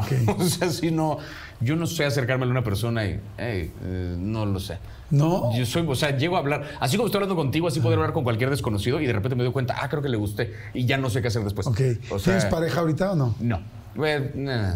O sea, nah, o sea, pura persona con la que nos vemos de pronto y de repente no, y de repente veo a otra persona y todo bien, o sea, no hay tiempo para una relación formal en este momento, ni ganas tengo tampoco de establecer una cosa como esa, entonces, Cuando uno, en tu caso, cuando se vuelve uno pues tan viral y tan famoso y, y no solamente eso, sino inclusive poderoso con lo que estás haciendo y con tus palabras, también te vuelves mucho más atractivo. A mí hasta se cayó. Mira, se cayó o la sea, energía. fue, ay, güey, este... También se vuelve uno más atractivo. Has sentido Sí. mucho más gente cercana, así que digas, güey, o sea, sí, sí, sí, el TikTok o los, los followers o los views. sí te dan una. Vende. Creo que lo, lo dijiste muy bien, que te da como una suerte de poder. que es como justo esta cosa de que la gente de repente te ve y si te reconocen, sabes que tienes esta plataforma en la que tú hablas y hay 10 millones de personas que van a hacerte caso a esto. O sea, eso es un chingo de poder, ¿sabes? Es un chingo de, y como bien dijo el tío Ben, implica una gran responsabilidad. Entonces, este, como que eh, eh, sí he notado de repente gente que como nada más de verlo, de como, o sea, que no me conocían y de repente me ven, me manejan incluso diferente. O sea, como que no soy una persona más que se toparon, soy, ay, güey, es Ibarreche. Y se ponen nerviosos y hay como una, hay una vibra ahí diferente. Entonces, con una persona así, en el plan del ligue, por ejemplo, yo ni siquiera me siento cómodo tirando el pedo a una persona así porque... Sí, sí, sí, no digo, sabes qué tan, qué tan real es. Claro, esto ni siquiera va a ser algo genuino porque entonces no, o sea, podría uno aprovechar, sí, pero no me interesa tampoco porque digo, esto no va a ser genuino, no me están buscando a mí, están buscando la idea que tienen de, de mí. Y ese no soy yo. O sea, es un reflejo de lo que yo hago, pero no soy yo como persona, ¿sabes? Mi escenario ideal es alguien que sabe quién soy, pero le vale.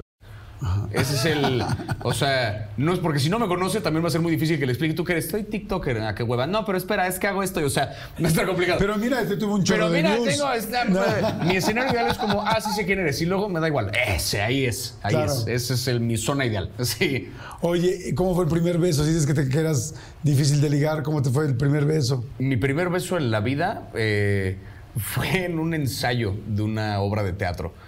O sea, ¿no habías dado y tenías que dar un beso en la obra? Sí, fue. No, ¿y la primera yo- vez? Cuando tenía yo 15 años. Así le, pasó, así le pasó a Martita y Gareda, pero con su primera escena de cama. ¿En serio? Ajá, en esta, en Amarte Duele, hay una escena de cama entre Marta y. Gareda, los dos protagonistas, y ella nunca en su vida había estado con nadie. Nunca en la vida había estado con un hombre desnuda y menos desnudo él, y tuvo que hacerlo por primera vez a cuadro y fue muy complicado. Su historia sí está más cabrona que la mía, pero este. o sea, sí me ganó. Yo no me tuve que gustar con nadie antes de, de eso, pero lo que pasa es que yo, este, te digo, yo como que siempre fui muy así de. No reservado porque nunca fui penoso, o sea, como que siempre se me dio el hablar con la gente y tal, pero a la hora de ligar en particular, como que yo ni sabía por dónde, ni qué decir, ni qué nada. Tenía como de repente, ay, tengo un crush con, pero no, mejor no digo nada. O sea, como que no pasaba de eso. Y, este, y cuando tengo entonces yo 15 años, eh, estoy este, ensayando para hacer una obra que se llama Curva Peligrosa, eh, que es una obra que de hecho como que se ha presentado mucho, sobre todo en escuelas, porque es una obra sobre unos morros de 15 años que descubren por primera vez el alcohol, las drogas, el sexo, no sé qué, y es como una historia trágica donde en un accidente de coche, esto es el arranque de la obra que retoma al final, se matan en un pinche accidente. Entonces el caso es que son tres, este, son tres compas, dos hombres y una mujer. uno de ellos en algún momento, este, uno de los personajes descubre que es gay y el otro de repente en como que los dos hombres le preguntan a esta amiga suya si la pueden besar porque nunca han besado a alguien y pues quieren ver qué pedo para, para entender la experiencia. Y entonces hay una escena, la escena en la que se supone que están en un baño y le piden a esta morra si la pueden besar. Y pues estamos ensayando esta escena. Yo había visto ya antes la obra porque yo entré a reemplazar a otro actor que se graduó de la prepa. Yo iba apenas entrando a prepa y entonces me toca hacer esta escena en la que reemplazo a este güey, la tengo que besar y yo me acuerdo que estaba muy nervioso porque decía, ok, esta morra es muy guapa, o sea, sí la quiero besar, pero nunca, no, no sé qué pedo. Entonces cuando llega la escena se supone que parte del chiste era que el personaje se tiene que mostrar muy nervioso, que hasta se hace no sé qué en la boca, se persina, la besa y ya a la hora del beso hay mucha química y mucha magia y el beso es increíble. Toda la parte previa en la que se supone que es un pendejo que está nervioso, 10 de 10. Jamás has visto una actuación tan precisa como esa. Porque era real. Porque era, o sea, era tan real, era tan así que de repente, y acuérdate que aquí estás nervioso. Y entonces estoy yo así, esperando en una esquina. Ah, sí, sí, a huevo, lo tengo muy claro. Estoy ahí que hasta me dicen, y ahora tienes que persinar. Se me olvidó cómo persinarme. O sea, que de plano, dice como, Oye, Sí, no sé qué. Actor de método. Sí, decía, no, este güey lo está haciendo cabrón. Y ya a la hora de lanzarme y que le, te- le tengo que dar un beso, como que me acerco y nos empezamos a besar y como que le empiezo a besar como aquí al lado del labio porque como que ni siquiera la atiné bien, ¿sabes? O sea, de, de esto, con una torpeza así tremenda que hasta pues empezó a cagar de la risa el director y se empezaron a cagar de la risa los demás, como de, ok, te estabas nervioso, ¿verdad? Y yo, sí, fue por eso. No era la primera vez, evidentemente, es porque estaba yo nervioso. Ah, ok, bueno, no te preocupes, lo iremos trabajando. Y ya después sucedía, o sea, llegó a suceder bien en la obra y obviamente era un momento de la obra que yo disfrutaba mucho porque era como de, yay, me toca besar a una morra que es muy guapa. Claro. Pero ese momento es el primer, primer beso. Ellos no lo sabían en ese momento ni se los dije. Esa fue la primera vez que yo besé a alguien. En un ensayo frente a un maestro que era mi director y frente a los otros dos actores de, de la obra.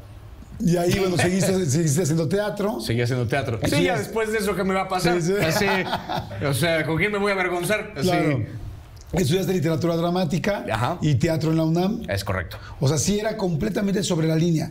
Y empezaste a actuar ya profesionalmente, eh, ¿a qué edad? ¿Y el stand-up en qué momento llega? Fue un poco, eh, bueno, desde que yo iba en prepa me acuerdo que además de estas obras que hacíamos, que te decía de creación colectiva, que escribíamos entre todos, había también unas obras que mi maestro como que escogía el libreto de una obra chida, audicionaba y los que quedaban en esos papeles montaba la obra con una calidad casi profesional. O sea, sí le metían producción a la obra, se consiguió una escenografía, había un diseño ahí de una bola de cosas para que la obra operara. Ensayábamos por lo menos un- una o dos veces a la semana durante todo un año. Y al final presentábamos la obra para la escuela y par de veces con esta obra fuimos a competir a festivales universitarios. O sea, llegamos a ser finalistas del festival de la UNAM y llegamos a ganar premios en otro festival que organizaba también la UNAM en otras madres. Este, entonces, como que ahí mis inicios en el teatro fueron esos.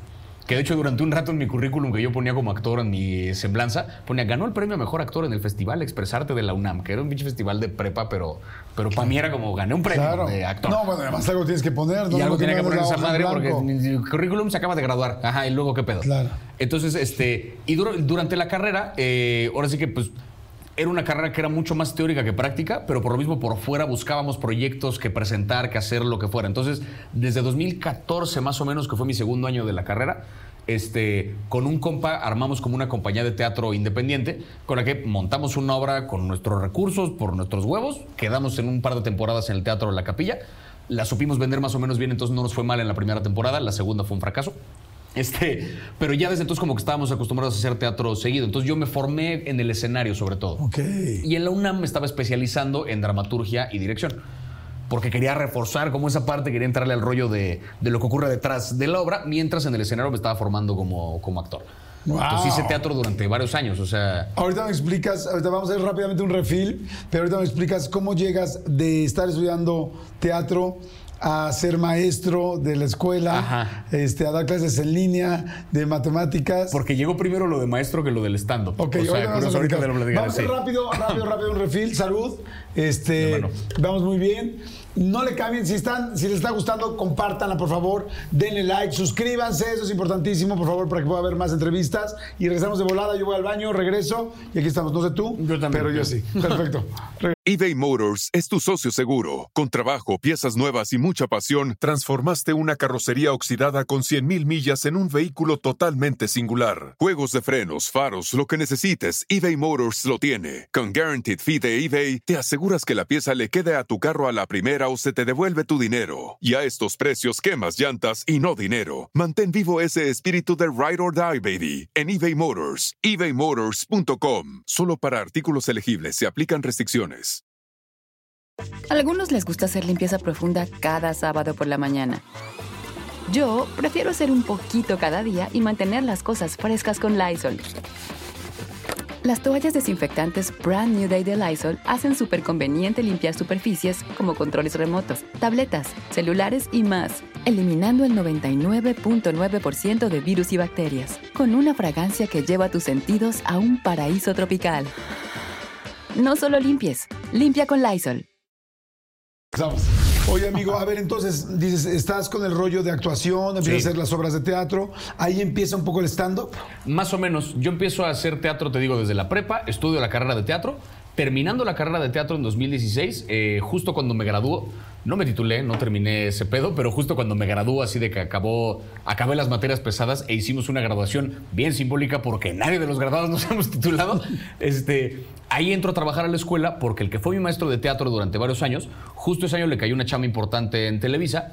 Este, él, él escribía guiones desde toda la vida, era este, director, guionista, actor.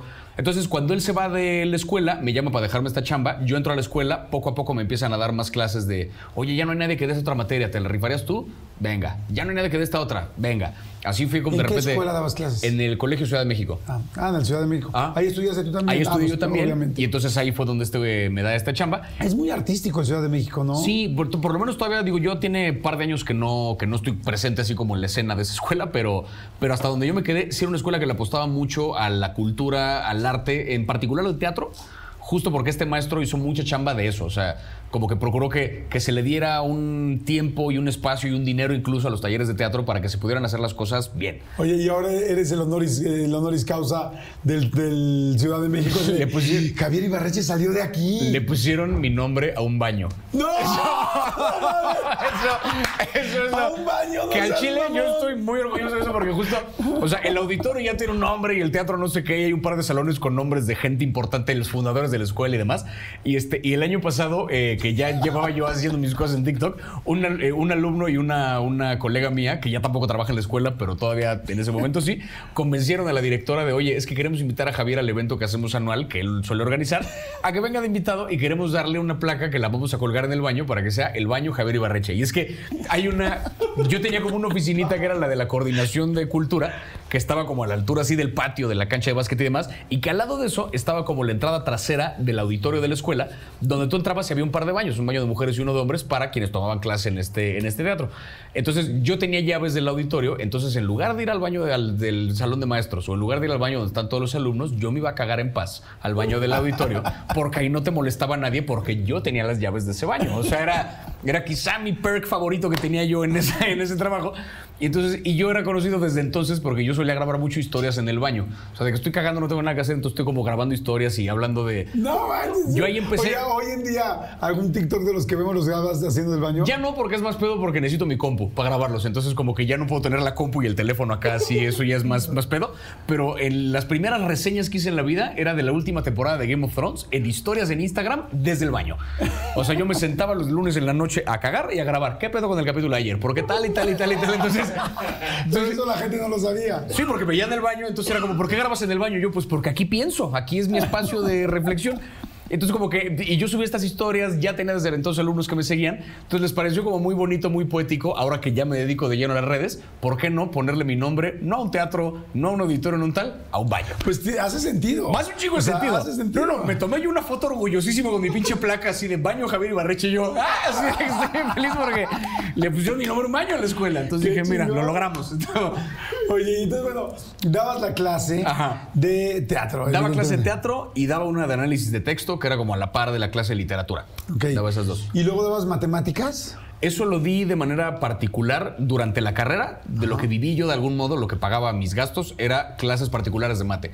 Ok. O sea, yo como que justo... eh, desde que yo iba a la escuela, eh, di durante un rato un taller a primaria de regularización de matemáticas. Entonces, cuando me graduó, como que ya tenían mi contacto y cuando preguntaban hacia los directivos o demás, este, si conocían algún maestro particular que les enseñara a sus hijos qué pedo para el examen, les daban mi número. Entonces me gustaba explicar esas cosas y pues fue de lo que viví durante la carrera y era un buen contraste porque estaba yo estudiando teatro y en las tardes iba a dar mis clases de mate a las casas de estos morros, así. Hubo soborno estudiantil.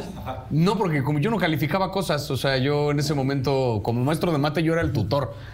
O sea, de que a mí, yo, a mí me tocaba enseñarle al morro y el morro después hacía su examen. Pero, en- pero cuando hacías teatro o Jamás- análisis de texto. Nunca puse una calificación tan mala como para que alguien me quisiera pagar para mejorarla. O sea, O sea, yo, no- era, yo era un barcazo, así. O sea, no te regalaban manzanas, botellas. Había alumnos, pero no era por soborno, eran por lambiscones, güey. Porque eran esos alumnos que, o sea, de esos alumnos que de repente el día del maestro y su mamá les mandaba regalitos para cada pinche maestro, que tal. Y tú, ay, muchas gracias. Una loción toda culera ahí, pero gracias, que así, este. Pero no, ay, qué agradecido estoy de ser tu maestro, la chingada. Pues era un morro que no me quería. algún regalo que dijeras, no mames, está cabrón. Se mamaron unos alumnos míos, pero eso, y eran alumnos míos del taller de teatro que no se calificaba. O sea, esto quiero aclarar de antemano que esto no fue ningún tipo de soborno, porque ninguno de los morros implicados tenían una cosa que yo pudiera calificar directamente. Después de un par de años de darles clases de teatro y de haber montado con ellos varias obras, se organizaron un grupo como de 20 alumnos con un par de colegas míos y para mi cumpleaños me regalaron un Nintendo Switch, güey. ¡Wow! O sea, se que se juntaron entre varios, pusieron cada quien así un poquito de lana. Dos colegas míos que aparte son muy compas, pues te pusieron algo más de dinero. Entonces llego yo a la oficina, que, que siempre tenía varios alumnos que jangueaban ahí en el recreo.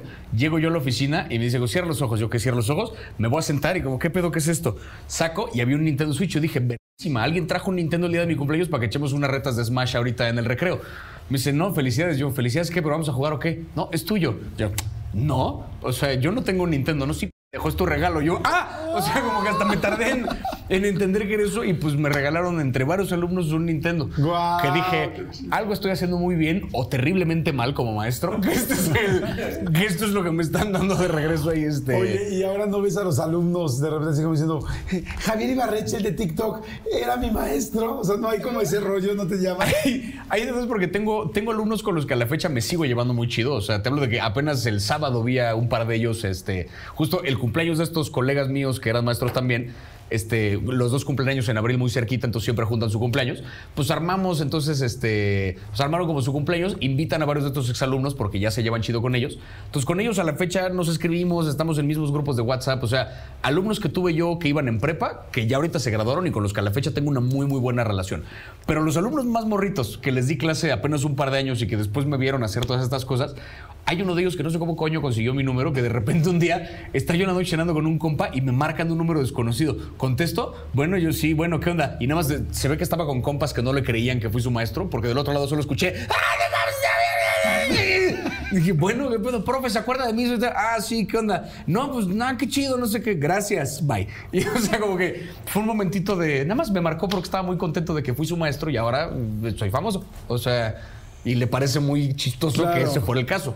Oye, ahorita que decías de una reunión, ir con tus... Eh, eh, vas a las reuniones y te preguntan así de, oye, ¿qué me recomiendas de tal película o tal? O sea, ¿llega a ser cansado? ¿No? No. ¿O si te sigue gustando mucho? Lo de las recomendaciones creo que ya cada vez menos porque, o sea, como que la respuesta que tuve por default durante un rato fue, oye, ¿por qué no me recomiendas una película? Les decía, no me lo vas a creer. Tengo una cuenta de TikTok donde hago eso, güey.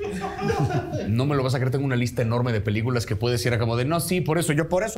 José, asómate al trabajo que ahí está. Si Claro. no, no vine aquí esto.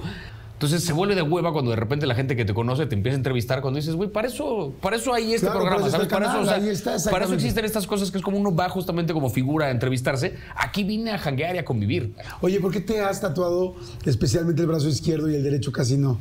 Como que por mi orden, que te digo que no soy compulsivo, pero como que tenía ganas de llenar primero este. para después empezar con este otro. O sea, vas en orden. Voy en orden un poquito, pero este, el primer tatuaje que me hice de este lado es este, mi, mi perro que Ah. murió el año pasado, este Panchito, no cabía acá. Entonces por eso me lo hice de este lado.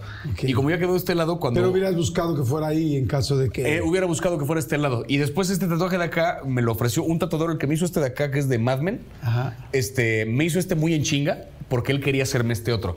Dijo, es que yo me lo imaginé para tu hombro y se vería verguísima porque esta serie la vi porque tú la recomendaste y tal. Y yo me quería tatuar algo de esta serie, entonces le dije, órale. ¿Qué es? Se llama Primal. Es una caricatura del mismo güey que hizo Las Chicas Superpoderosas y el Laboratorio de Dexter. Pero esto es para adultos, sangriento.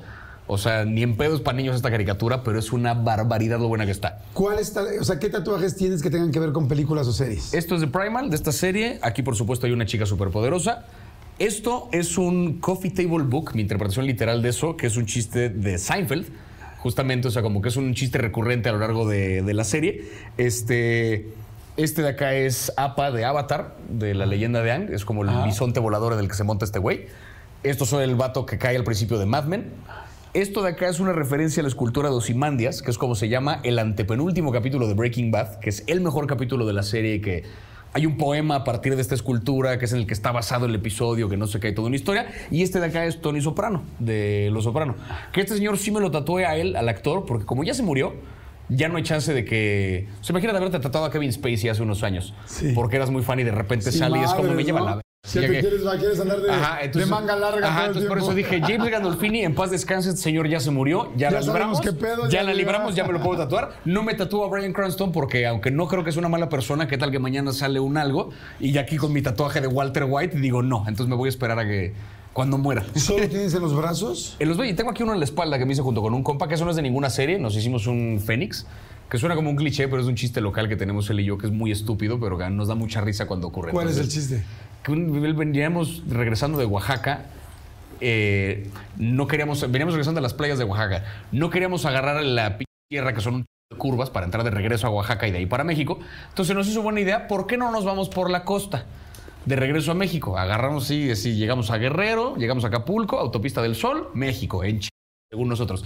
Hicimos 18 horas de camino. ¡No! De regreso de las playas. De, salimos a las 6 de la mañana y llegamos a las 12 de la noche a casa de mi compa en Coyoacán. Entonces todo este trayecto, o sea, fue una cosa kilométrica que nos aventamos así de largo el- el- la pinche aventura. Y el caso es que un- éramos tres amigos y un día antes uno de nosotros se le hizo buena idea mamarse una botella entera de mezcal. Entonces a las seis ¿Él de solo? Él solo. Sí, entonces cuando a las 6 de la mañana vamos a salir tuvimos que cargarlo al coche porque el güey estaba en calidad de bulto. Cargarlo al coche, lo echamos en la parte de atrás y ya nos dimos mi compa y yo adelante, cotorreando, nos estaba dando sueño, paramos por un café, pero el café más cargado de la historia nos dio como una pila así de ¡ah! como si nos hubiéramos metido un pericazo, o sea, de repente nos dio un pinche frenesí ahí por el café, pasamos de repente por una zanja que el güey está como que frenó en seco porque no quería darle la madre al coche. El tablero del Risk que llevamos ese fin de semana se le cae encima a mi compa, ajá, que venía atrás. Se cae encima mi compa, se abre la caja. El güey queda empanizado en soldaditos así de que, o sea, y no se movía. O sea, el cabrón seguía. de- llegamos a pensar si nos pasó por la cabeza por un momento, ¿se habrá muerto? O sea. Sí fue, sí fue por unos segunditos. Sí, ¿será que tenemos un cadáver en la puerta de acá atrás, güey? Porque este güey de plano no reaccionó. Eventualmente mi compa se levanta, como que se ve que nos escuchó algo. Amigos, ya volví. ¡Ah, resurgí como el Fénix! Amigo, ¿te puedes orillar tantito? Entonces, en ese mismo momento nos orillamos para que el güey se vaya a vomitar bilis porque ya no tenía nada más en su sistema. Y yo, por mucho que lo vi que le estaba pasando muy mal, no pude evitar cagarme de la risa todo este rato porque era como de, güey, es que sí te ves muy patético, güey. O sea, en este momento, como que se nos quedó, ¿sabes? Lo de resurgir como el Fénix se me quedó muy grabado. Entonces, este man, el bulto y yo nos tratamos un Fénix. Ah, Este, qué Entonces, chingón. sí, sí. Me gusta. Estuvo bonito. Oye, y entonces, bueno, estás, estás dando clases, tal, y llega la pandemia. Sí, bueno, primero empecé a hacer stand-up. eh, al año Ah. de que empecé a dar clases, empecé a hacer ¿Qué pasó stand-up. con el stand-up? ¿No te, ¿No te sentiste cómodo? No, yo, yo, yo lo acabo de decir el otro día. Eres, bueno, te lo dije antes de empezar. Eres muy bueno para el No, stand-up. eso lo sigo- Me sigo- gusta mucho el stand-up que he visto. De hecho, ya un poquito lo que he más o menos abandonado más bien es el teatro. O sea, con lo que me he clavado más es con el stand-up porque el teatro tristemente es económicamente muy cruel en México. O sea, es muy difícil producir una obra y sacarle, o sea, volverla a negocio es muy complicado. Con el stand-up yo empecé en 2000, eh, finales de 2017, después de un año y cacho de dar clases. porque yo ya me había vuelto compa de un par de estandoperos. El Chaparro Salazar, uno de ellos, que ese güey era amigo mío a través de. Tenemos un compa en común que es el man, el bulto del Fénix. Él hacía impro con el Chaparro desde hace varios años. Me vuelvo a través del amigo del Chaparro. Y él, sabiendo que yo quería hacer stand-up, un día que él le tocó hostear el open mic de la Caja Popular en Querétaro, me dijo: Kyle, el fin de semana, vente al open mic y el día siguiente vemos el show de este güey, no sé qué. Yo me encargo de cubrirlo del fin de semana, pero te subes al escenario.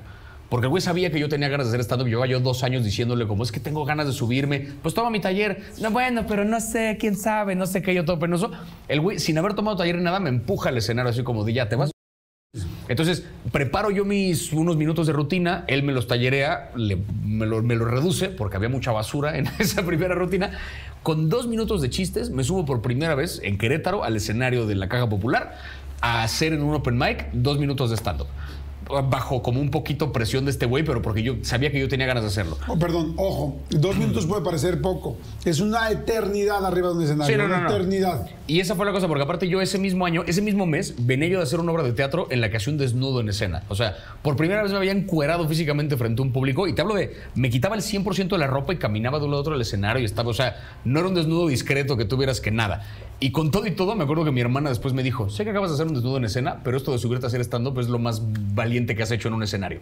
Wow. Y lo teníamos muy claro porque era como de sí, encuerarse cualquiera. O sea, es como un ejercicio de, pues se encueró el personaje, a mí me vale madre. Subirme yo, Javier Ibarreche, a tratar de ser chistoso en un escenario, sabiendo que existe la posibilidad de que la gente no se ría, nada me daba más miedo en la vida. eBay Motors es tu socio seguro. Con trabajo, piezas nuevas y mucha pasión, transformaste una carrocería oxidada con 100.000 millas en un vehículo totalmente singular. Juegos de frenos, faros, lo que necesites, eBay Motors lo tiene. Con Guaranteed Fee de eBay, te aseguras que la pieza le quede a tu carro a la primera o se te devuelve tu dinero. Y a estos precios, quemas llantas y no dinero. Mantén vivo ese espíritu de Ride or Die, baby, en eBay Motors. ebaymotors.com. Solo para artículos elegibles se aplican restricciones.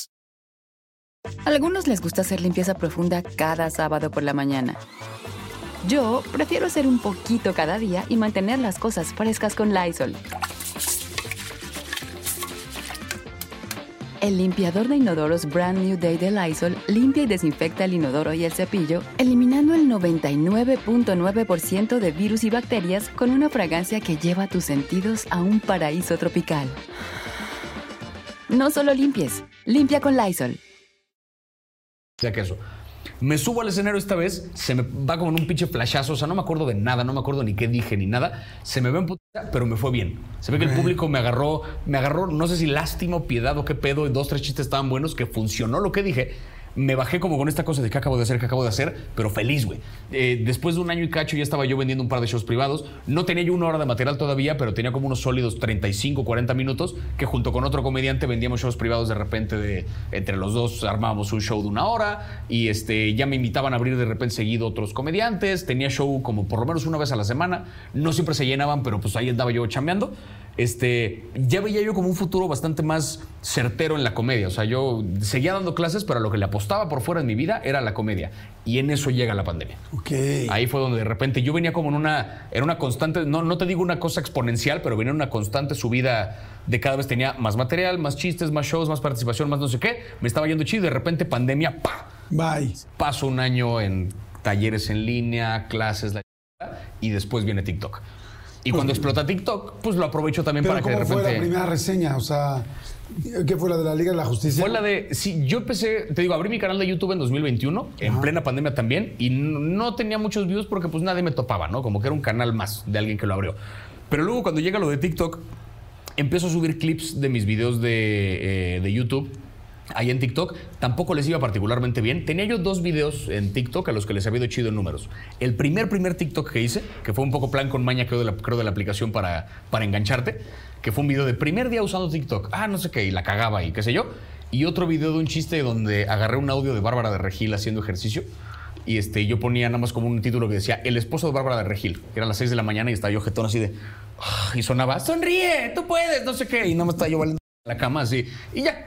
Pero de repente un día rento la peli de la Liga de la Justicia, la veo, y como tengo el archivo por solamente 48 horas, antes de que caducara el archivo y se me fuera, dije, voy a aprovechar que lo tengo para grabar algo directo apuntando el teléfono a la compu. Ese fue el primer video que subí de algo de cine que yo lo subí en plan de, ah, se me ocurrió esta Lo subo y al día siguiente me despierto y de repente veo 250 mil views. No. Que yo dije, estos números no son de verdad. O sea, han pasado 24 horas. Me está diciendo que hubo 10 mil personas que vieron cada hora. en los- No, o sea, esto no tiene ningún sentido. Y como que va pasando el tiempo y el video crece y crece y crece. Hago un segundo video de la Liga de la Justicia. No explota tanto, pero también como 20 mil views, una madre así. Yo dije, ok, estos números, yo estaba acostumbrado a 400 views, si bien me iba. Esto de repente de llegar a los miles en cosa de horas, esto es nuevo. Entonces empiezo a subir videos y videos y videos. Me estaba viendo las pelis nominadas al Oscar de ese año. Empiezo a hacer reseñas de, oigan, ¿ya vieron esta peli nominada al Oscar? 300 mil views. ¿Ya vieron esta peli no sé qué? 400 mil. Yo decía, ¿qué, qué verga ocurriendo? O sea que cada video que yo subía eh, crecía exponencialmente, aumentaban mis seguidores en cosa de nada. Dos meses exactamente de que subí mi primer video a que, eh, o sea, subo mi primer video un 5 de abril de 2021. Dos meses después, así con cronómetro, llegó a un millón de seguidores. En dos meses. En dos meses. Un mes después, dos millones. Así, o sea, que fue una cosa que... Y en esos tres meses fue el rato donde seguía yo dando clases. En esos tres meses renuncié a mi trabajo en la escuela y me empecé a dedicar ya de lleno a... No lo dudaste.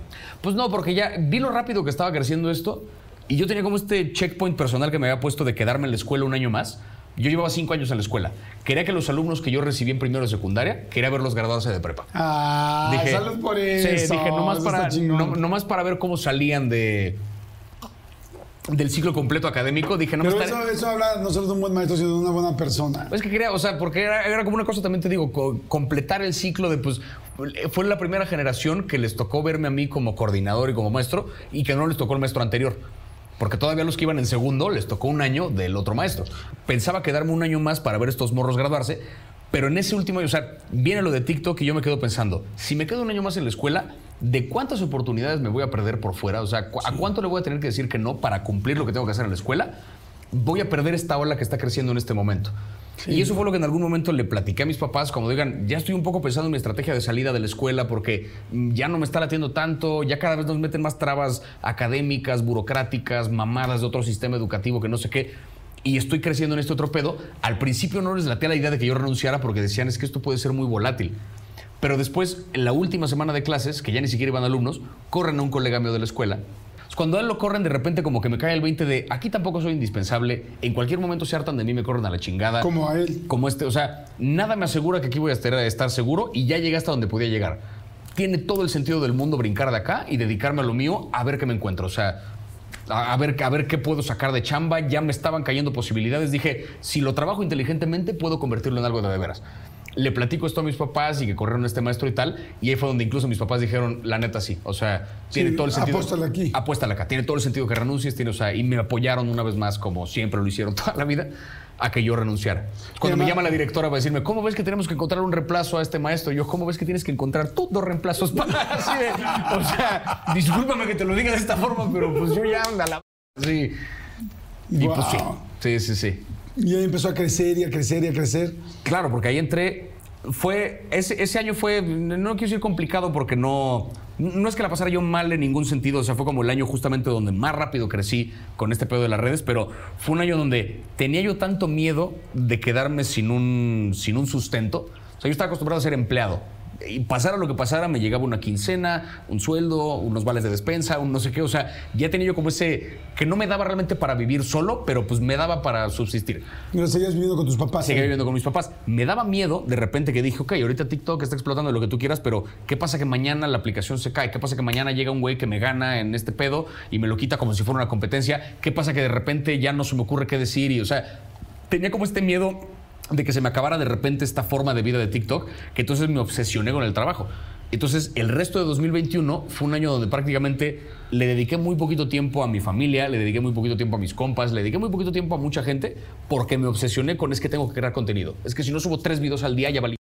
Pues relájate un chingo. ¿Subías tres? Por- o sea, subía como por lo menos uno o dos y había días donde subía como tres, cuatro, hasta cinco, porque estaba yo, te lo juro, obsesionado con estar creando contenido todo el tiempo y estar sacando y dando shows y, o sea, fue muy rico porque pues me llevó a lugares bien cabrones, pero también tuve que detenerme de repente a pensar, ¿para qué lo estás haciendo si no para disfrutar con la gente que quieres? Oye, ¿y cómo lo grabas? A mí me gusta mucho este rollo de cómo se mueve la cámara y me gusta mucho porque has hecho como un propio lenguaje y, ese, y cómo se ve de repente atrás la, la imagen de la película que estás hablando del actor, pero se ve luego el halo de que tú estás ahí este, Sí. incrustado. ¿Cómo lo haces? ¿Lo haces con un programa especial? ¿Lo haces muy es sencillo? directamente en TikTok, uno de los filtros que tienen de pantalla verde, como que tú le metes una imagen y te la reproduce atrás. Por lo mismo, como es una pantalla verde, o sea, con la cámara de la selfie, es muy rudimentaria, entonces de repente desapareces tú y se ve completa la pantalla, o de repente se ve al fondo el ventilador de tu cuarto, qué sé yo. Pero lo grabo con el filtro ese de TikTok, con los audífonos que vienen del teléfono, uso el micrófono de manos libres, y el teléfono cuando se mueve es porque yo me emociono y lo muevo. O sea, de que, no no sé qué, no sé qué. Entonces, como la pantalla verde está fija, parece que yo estoy ¡No mames, sí es! pero como la pantalla verde está fija, parece que yo estoy brincando como desquiciado, pero no, se está moviendo el teléfono y me muevo yo con respecto a la cámara. ¿Y en tu computadora vas adelantando las imágenes que van a ir atrás? Busco capítulo 3 de la serie no sé qué, le pongo play y voy buscando el momento del que quiero hablar y hablo encima de ese momento mientras lo grabo. Y cuando uno empieza a hablar de películas, pues es una industria de las más importantes del mundo. Sí. O sea, donde más dinero se hace y ahora más, ¿no? Con tantas plataformas, series, películas. Empiezas a hacer un- un- pues una pieza del ajedrez de muchísimo dinero muy importante. Te han llegado a decir, oye, me gustaría que hablaras de esto. Oye, mira, esta está bien chingona, Javier, tal. Yo creo que ahí, ahí pasan como de dos. O te seducen un poquito con el evento. O sea, no te lo dicen directamente, pero es como de, oye, te queremos invitar a este evento y te pagamos esto, y el vuelo, y el hospedaje y tal, y te llevamos y conoces, no sé qué. Obviamente te arman una experiencia tan agradable que cuando ves la película, pues vienes con la mejor actitud posible y pues terminas dando una opinión más positiva de. Procuro siempre aún con eso mantener un objetivo para decir, si la película estuvo culera, pues vamos a hablarlo. Nunca, nunca digo que estuvo culera, pero hablemos de las fortalezas que sí tiene y hablemos de las debilidades que tiene también. O sea, como que mi reseña siempre empieza con la parte buena y al final guardo un par de comentarios de sí le falta un poco esto y lo otro, el CGI está medio culero, la película decepciona por tal y cual. Esto al principio porque como que me abrumaba un poco el que me invitaran a estas cosas. Ya últimamente, incluso si voy a la primera de una película, si la gente está esperando muy cabrón la reseña, subo la reseña y hablo de lo que neta me pareció la película. Más recientemente que la película de Ant-Man, armaron un evento súper chido en el cine, donde igual como que, o sea, oportunidades de foto y no sé qué, y había como mil decoraciones, estaba todo muy chingón y nos regalaron la comida y el boleto y tal. La película estuvo culera. Y entonces subí a TikTok así como de esta película, pues estuvo culera. O sea, me pasó eso desde la primera vez que me invitaron a una premiera internacional, fue con la de Matrix, la 4.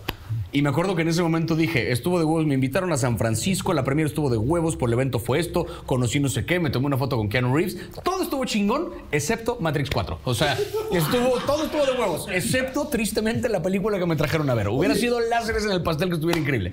Pero cuando se ¿No me... te llaman?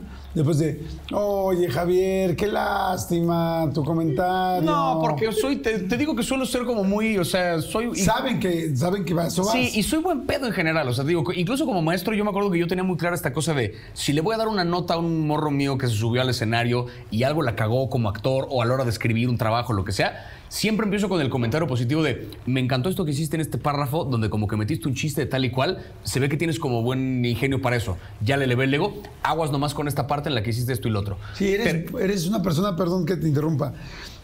Veo una persona bondadosa, o sea, buena, o sea, muy inteligente, muy cuadrado en lo que quiere decir, pero sí generoso. O sea, es como una persona buena que no le gusta lastimar a nada Sí. ni a nadie sin dejar de ser, sin dejar la verdad. Sin dejar de ser honesto. Por eso yo te digo, yo entendí muy pronto cuando daba clases que si yo lo que quiero es que este alumno aprenda qué fue lo que hizo mal y lo corrija para la siguiente vez, tengo primero que darle un comentario positivo. Me da mucho la impresión, es que en todo lo que dicen, todas las facetas, desde chavito, desde la escuela, desde las clases, desde el teatro y ahora en TikTok o en todas las redes con el cine, eres una buena persona. Soy un ñoño, es lo que soy. Eso este, sí, pero Pues yo diría más buena persona, o sea, no eres una persona que te gusta lastimar a nadie, ¿no? pues no.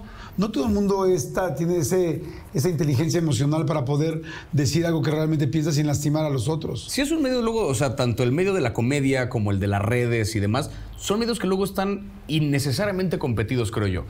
Claro. De verdad hay para todos. Yo lo que luego no entiendo esta, eh, este espíritu como de, de odios y de envidias, a pesar de que ni se conocen dentro de estos medios, porque es como, güey, es- hay para todos, o sea, apenas vamos arrancando. Claro. Esto de ser influencer es nuevo. Esto de ser estando pero es relativamente nuevo como opera hoy en día aquí en nunca México. o sea, qué va a pasar mañana. Nos y nunca que qué va a estar pasar todos mañana. inventando, viendo qué va a pasar mañana y todos los días, es como yo siento, yo admiro mucho a la gente, a los taxistas y a la gente de Ubers, Cabify y Didis y todo eso, porque digo, o sea, el sueldo es según el trabajo, no Sí. hay más. Ajá. Y, y- y mañana no sabes cómo te va a ir. Ay, fue un gran sábado. Pues sí, pero mañana viene el domingo y vamos a ver Y quién cómo sabe, viene. sí. ¿No? Entonces, lo que, o sea, lo que a mí me cuesta trabajo es entender cómo, por qué te estarías cerrando puertas tú solito ahorita. Cuando dices, llevas cinco minutos en este medio siendo famoso haciendo esto, ¿por qué estarías dedicándote a cerrarte puertas siendo culero con la gente cuando tú no sabes qué pedo mañana? Claro. ¿Ves, No, o sea- alguna, ¿Ves alguna crítica de alguien más antes de hacer tú una crítica? De eso, si, si llega a estrenarse algo, pasa sobre todo en Estados Unidos, que le estrenan las películas unos días antes que acá. O bueno, más bien la premier de la película ocurre unos días antes que acá, porque siempre los actores primero van allá y después vienen para acá a hacer la premier si es que vienen. De repente hay TikTokers que hablan de cine en Estados Unidos, que los sigo, que ya fueron a ver, no sé, la nueva de Marvel, por decir. Entonces, como que la opinión de ellos me aparece un poquito antes que yo voy a ver la película. Entonces, a veces la veo, pero si es el caso que coincide que la premier, porque ya ha pasado que es antes en México, Sí. grabo lo mío sin haber visto la de nadie. Y cuando ves, por ejemplo, los trailers, ¿tu reacción es inmediata? O sea, ¿lo estás viendo por primera vez el tráiler? Sí. Eso Ah, porque, qué chingón. Porque eso justo como lo que quieren es una reacción, digo, voy a verlo a ciegas a ver qué pedo, entonces me voy grabando, este, ya después obviamente ahí, a lo mejor me grabo durante, no sé, 10 minutos, termina siendo un video de uno y medio. Porque en medio hubo una bola de momentos que pues no servían de nada, porque eran silencios, vacío y tal. Lo que hago es que me grabo la reacción y después la voy como cortando y quitándole los vacíos para que solo queden los momentos, los momentos como de mayor emoción. Hay, hay como una curaduría después de qué momento está chingón para que se sienta este pedo de no te pases de verga", que no sé qué. Si nos fuéramos a géneros, ¿cuál sería tu película y tu serie favorita de cada uno? La, la que más recomendarías. Sí. Por ejemplo, en thriller, ¿qué serie y qué película? Es que, por ejemplo, no sé si sea, es que no es probablemente un thriller, pero tiene que ver con, pero sabe un poquito como a más o menos eso. De serie, mi serie favorita en la vida es Breaking Bad. Este, y no sé ni siquiera si es la mejor serie que he visto en mi vida, pero sí es mi favorita porque cuando la vi me pegó en un lugar bien especial y a la fecha la amo con locura. Este, y película, Volver al futuro me mama, así, Ok. me mama muy cabrón. Eh, por ejemplo, de superhéroes. Superhéroes, Batman siempre ha sido mi fijación. De- cuando yo era morrito, me acuerdo que cuando iba en kinder, pues no era como tal un uniforme, pero te ponían como una batita, un algo así de... Ah. Una chingadera que eran como las mangas y pues una cosa que colgaba así como un vestido raro, no sé. Me acuerdo que yo, yo llegaba del kinder a mi casa y me quitaba esa madre y le pedía a mi mamá o a quien estuviera que me ayudaran a ponerme mi capa de batita, porque era mi batita convertida en capa porque yo quería ser Batman. Entonces, Ok. en mi cabeza, no entiendo por qué yo pensaba raro, pero tenía yo una playera de Tequisquiapan que según yo, según yo, la playera de Tequisquiapan con la capa esta madre volteada era un disfraz de Batman. A tal cual, así. En mi cabeza era como de, güey, soy Batman. ¿Que no ves mi playera de Tequisquiapan? Evidentemente soy Batman. O sea, como que para mí tiene un chingo de sentido. Claro. Y este, Batman siempre... La primera peli que recuerdo haber visto en el cine fue la de Batman y Robin, la de George Clooney de los pezones en el traje. Es- eBay Motors es tu socio seguro. Con trabajo, piezas nuevas y mucha pasión, transformaste una carrocería oxidada con 100.000 millas en un vehículo totalmente singular. Juegos de frenos, faros, lo que necesites, eBay Motors lo tiene. Con Guaranteed Fee de eBay, te aseguras que la pieza le quede a tu carro a la primera o se te devuelve tu dinero. Y a estos precios, quemas llantas y no dinero. Mantén vivo ese espíritu de Ride or Die, baby, en eBay Motors. ebaymotors.com. Solo para artículos elegibles se aplican restricciones. A algunos les gusta hacer limpieza profunda cada sábado por la mañana. Yo prefiero hacer un poquito cada día y mantener las cosas frescas con Lysol. El limpiador desinfectante Brand New Day de Lysol limpia y elimina el 99.9% de virus y bacterias. Y puedes usarlo en superficies duras y no porosas de tu hogar con una fragancia que lleva a tus sentidos a un paraíso tropical. No solo limpies, limpia con Lysol. Este, que es terrible, es terrible, pero amo con locura esa película porque es la primera película que yo recuerdo haber visto en una sala de cine. Ok, ¿y la primera que viste? La primera que vi en la vida, sí, sí, Guau, sí. qué chingón. Oye, de comedia romántica, ¿cuál es tu comedia romántica fa- favorita? ¿Cómo perder un hombre en 10 días? Me parece muy divertida. Ah, o sea, la de. Matthew McConaughey y Kate Hudson. Peli romántica, es que esta no es probablemente una comedia, pero hay una que se llama El Círculo Roto, que le he visto como cuatro veces y cada vez que la veo me hace llorar muy cabrón. Porque es, la historia de un... un- es- es- esto es en Bélgica, es un músico de country, es un güey que se dedica a cantar música country gringa y una artista de tatuajes que se conocen, se enamoran, tienen una hija y eventualmente a la hija, como a los seis años, le detectan leucemia. Ahí arranca la película. Pero la película va brincando del presente al pasado, o sea, de cuando están en el hospital con la hija, a cuando apenas se conocen, a de regreso en el hospital, a cuando empiezan a salir. O sea, como que va medio haciendo un collage del presente y el pasado, y solo ves una relación muy hermosa. O sea, ni siquiera es un pedo de dinero de cómo le haremos para pagar el hospital, que es Bélgica, ¿vale? O sea, ya van a cubrir los gastos de todo, nadie paga un peso, todo va a estar increíble. El pedo es la cosa humana. El pedo es la cosa que tiene que ver con la posibilidad de perder una hija por una enfermedad. Y la relación en esta pareja es, es que es muy entrañable porque la sientes bien verdadera. Y la música que tocan, que es pura música country, que está preciosa, la tocan en vivo en la película. Entonces el soundtrack de la peli a la fecha lo escucho muy seguido y cada vez que escucho una canción es como de si es cierto esta película. como otra vez mi... No es una comedia propiamente, pero es una película romántica que es... A mí se me ¿Tienes- vuela la cabeza. ¿Tienes algún musical favorito? Sí, eh, me gusta un chingo Jesucristo Superestrella. La película, la, La original. La original, sí, sí, sí. Oye, está buenísimo todo. Vamos a ir rápido a otro refil. Arre. Vamos rápido a refil para toda la gente. Regresamos de volada al último bloque. Y este, qué chido, amigo. Qué chingón platicar contigo. Un placer, güey. Qué chido, la verdad, muy a gusto. Y regresamos. No le cambien, suscríbanse y compartan. Ya me está empezando a hacer efecto este mezcalito. ¿Sí? Pero, pero bien, sí, sí, sí. Yo como el 00. Pero mira, es, estamos, estamos de vacaciones, no pasa nada. Claro, es que cuando estamos grabando esto estamos eh, iniciando la vacación. ¿Quién sabe cuándo lo vean ustedes? Pero estamos Si no te voy a la cuando lo vean, pero yo en este momento estoy iniciando casi la vacación, que ni siquiera porque tengo chamba que hacer en la semana, pero hoy mira. Sí, ya eh, vamos. vacaciones, Oigan, listo. comenten, por favor, toda la gente comenten lo que quieran, los vamos a estar leyendo, ya lo platicamos, Javier y yo vamos a estar checando los comentarios. Y ¿sabes qué sería chido? Que en los comentarios pongan su película favorita por géneros. Los mismos géneros que platicamos ahorita, que pongan cuál sería su favorita, porque eso está padre, porque hacemos que todo el mundo pueda interactuar, ver. O una y- peli que les llegue a la mente a partir del género, porque luego esto de la favorita a mí me cuesta trabajo pensando en. Sí, es siempre imagino, ¿es la única que vería por el resto de mi vida? No, una buena que se te ocurra ahorita de terror. Así, esa. Oye, ¿siempre has traído el pelo largo? No, eso eh, me dejé. Yo tenía de, de morrito la fijación de que quería dejarme el pelo largo porque tengo este lunar en la frente que durante mucho tiempo, por alguna razón, me daba mucha vergüenza. Como que yo decía, nadie tiene lunares en la frente, ¿por qué yo sí? Y me daba pena y no me gustaba que lo tuviera. Entonces yo quería dejarme el pelo largo, nada más para poder tener fleco para taparlo. ¿En serio? Así, cuando yo iba como en primaria, una cosa así. Ya no- Solo para tu información, perdón, jamás me había dado cuenta que Nadie, un esa es la cosa, o sea, como que, porque aparte me vale madre, ¿sabes? Como que en ese momento pues ya lo tengo ahí, es como cualquier cosa. Ahorita ni se nota, pero en algún momento no sé por qué me acuerdo que yo particularmente me fijaba mucho en él. Entonces como que quería, quería taparlo de algún modo. Tiempo después, ya más bien como por placer propio de que quería ver qué se sentía, en la prepa, que me dejaban dejarme el pelo largo porque en secundaria no se podía. Una mamada además, porque era como de los niños no llevan ca- ya bájale de huevo, señora, ya. O sea, de primero, de, de primero a tercero secundaria no se puede. No se podía. Pero de cuarto de prepa. de cuarto de prepa entonces ya se podía sí. porque ya era sistema UNAM, ya se regía por Ah, otra cosa, entonces ya les valía madre. O sea, era como de, te vas a dejar el pelo largo, con que no te drogas, mira, listo. Entonces, este. No, esas, pues mejor el pelo largo, ¿no? ¿No se ponen las dos? Bueno, entonces, este. Y este. Entonces ya como que en prepa un rato me dejé el pelo largo, pero lo hice medio mal porque no solamente no me lo cuidaba, de que nada más me dejaba el pelo largo y se me, se me llegó a hacer una rasta por acá de que pues no lo lavaba chido y así, sino que aparte me molestaba cuando empezaba a crecer, que me empezara como a bloquear los ojos, entonces yo por huevos agarraba el fleco y le cortaba a esta altura. Entonces tenía el pelo largo de toda la cabeza, excepto el fleco, que tenía como un flequito así, entonces parecía como un French poodle no sé qué pedo, de que se hacían como unos chinitos acá y el resto del pelo una coleta así larga. Después de eso ya me corté el pelo otra vez por completo. Entrando a la carrera me volví a dejar el pelo largo. Que fue como esta vez sí me lo dejé como más, este, más parejo. Pero pues lo mismo, iba en la carrera, no me lo cuidaba así tampoco tan chido. Y un día para el examen del CCC, cuando quería yo estudiar cine, hice como una secuencia de fotos donde me fui cortando pelo. Y luego puse las fotos al revés para que pareciera que pasó un chingo de tiempo. O sea, era como una historia en la que según estaba en la fila del banco y pasaba tanto tiempo que yo envejecía. Y ahí me rapé este, esa vez. Y tuve el pelo corto durante años hasta la pandemia, que justo en 2020 pues se cierra todo. No voy a la peluquería porque pues ni siquiera iba al, al súper, que iba yo a ir a una peluquería.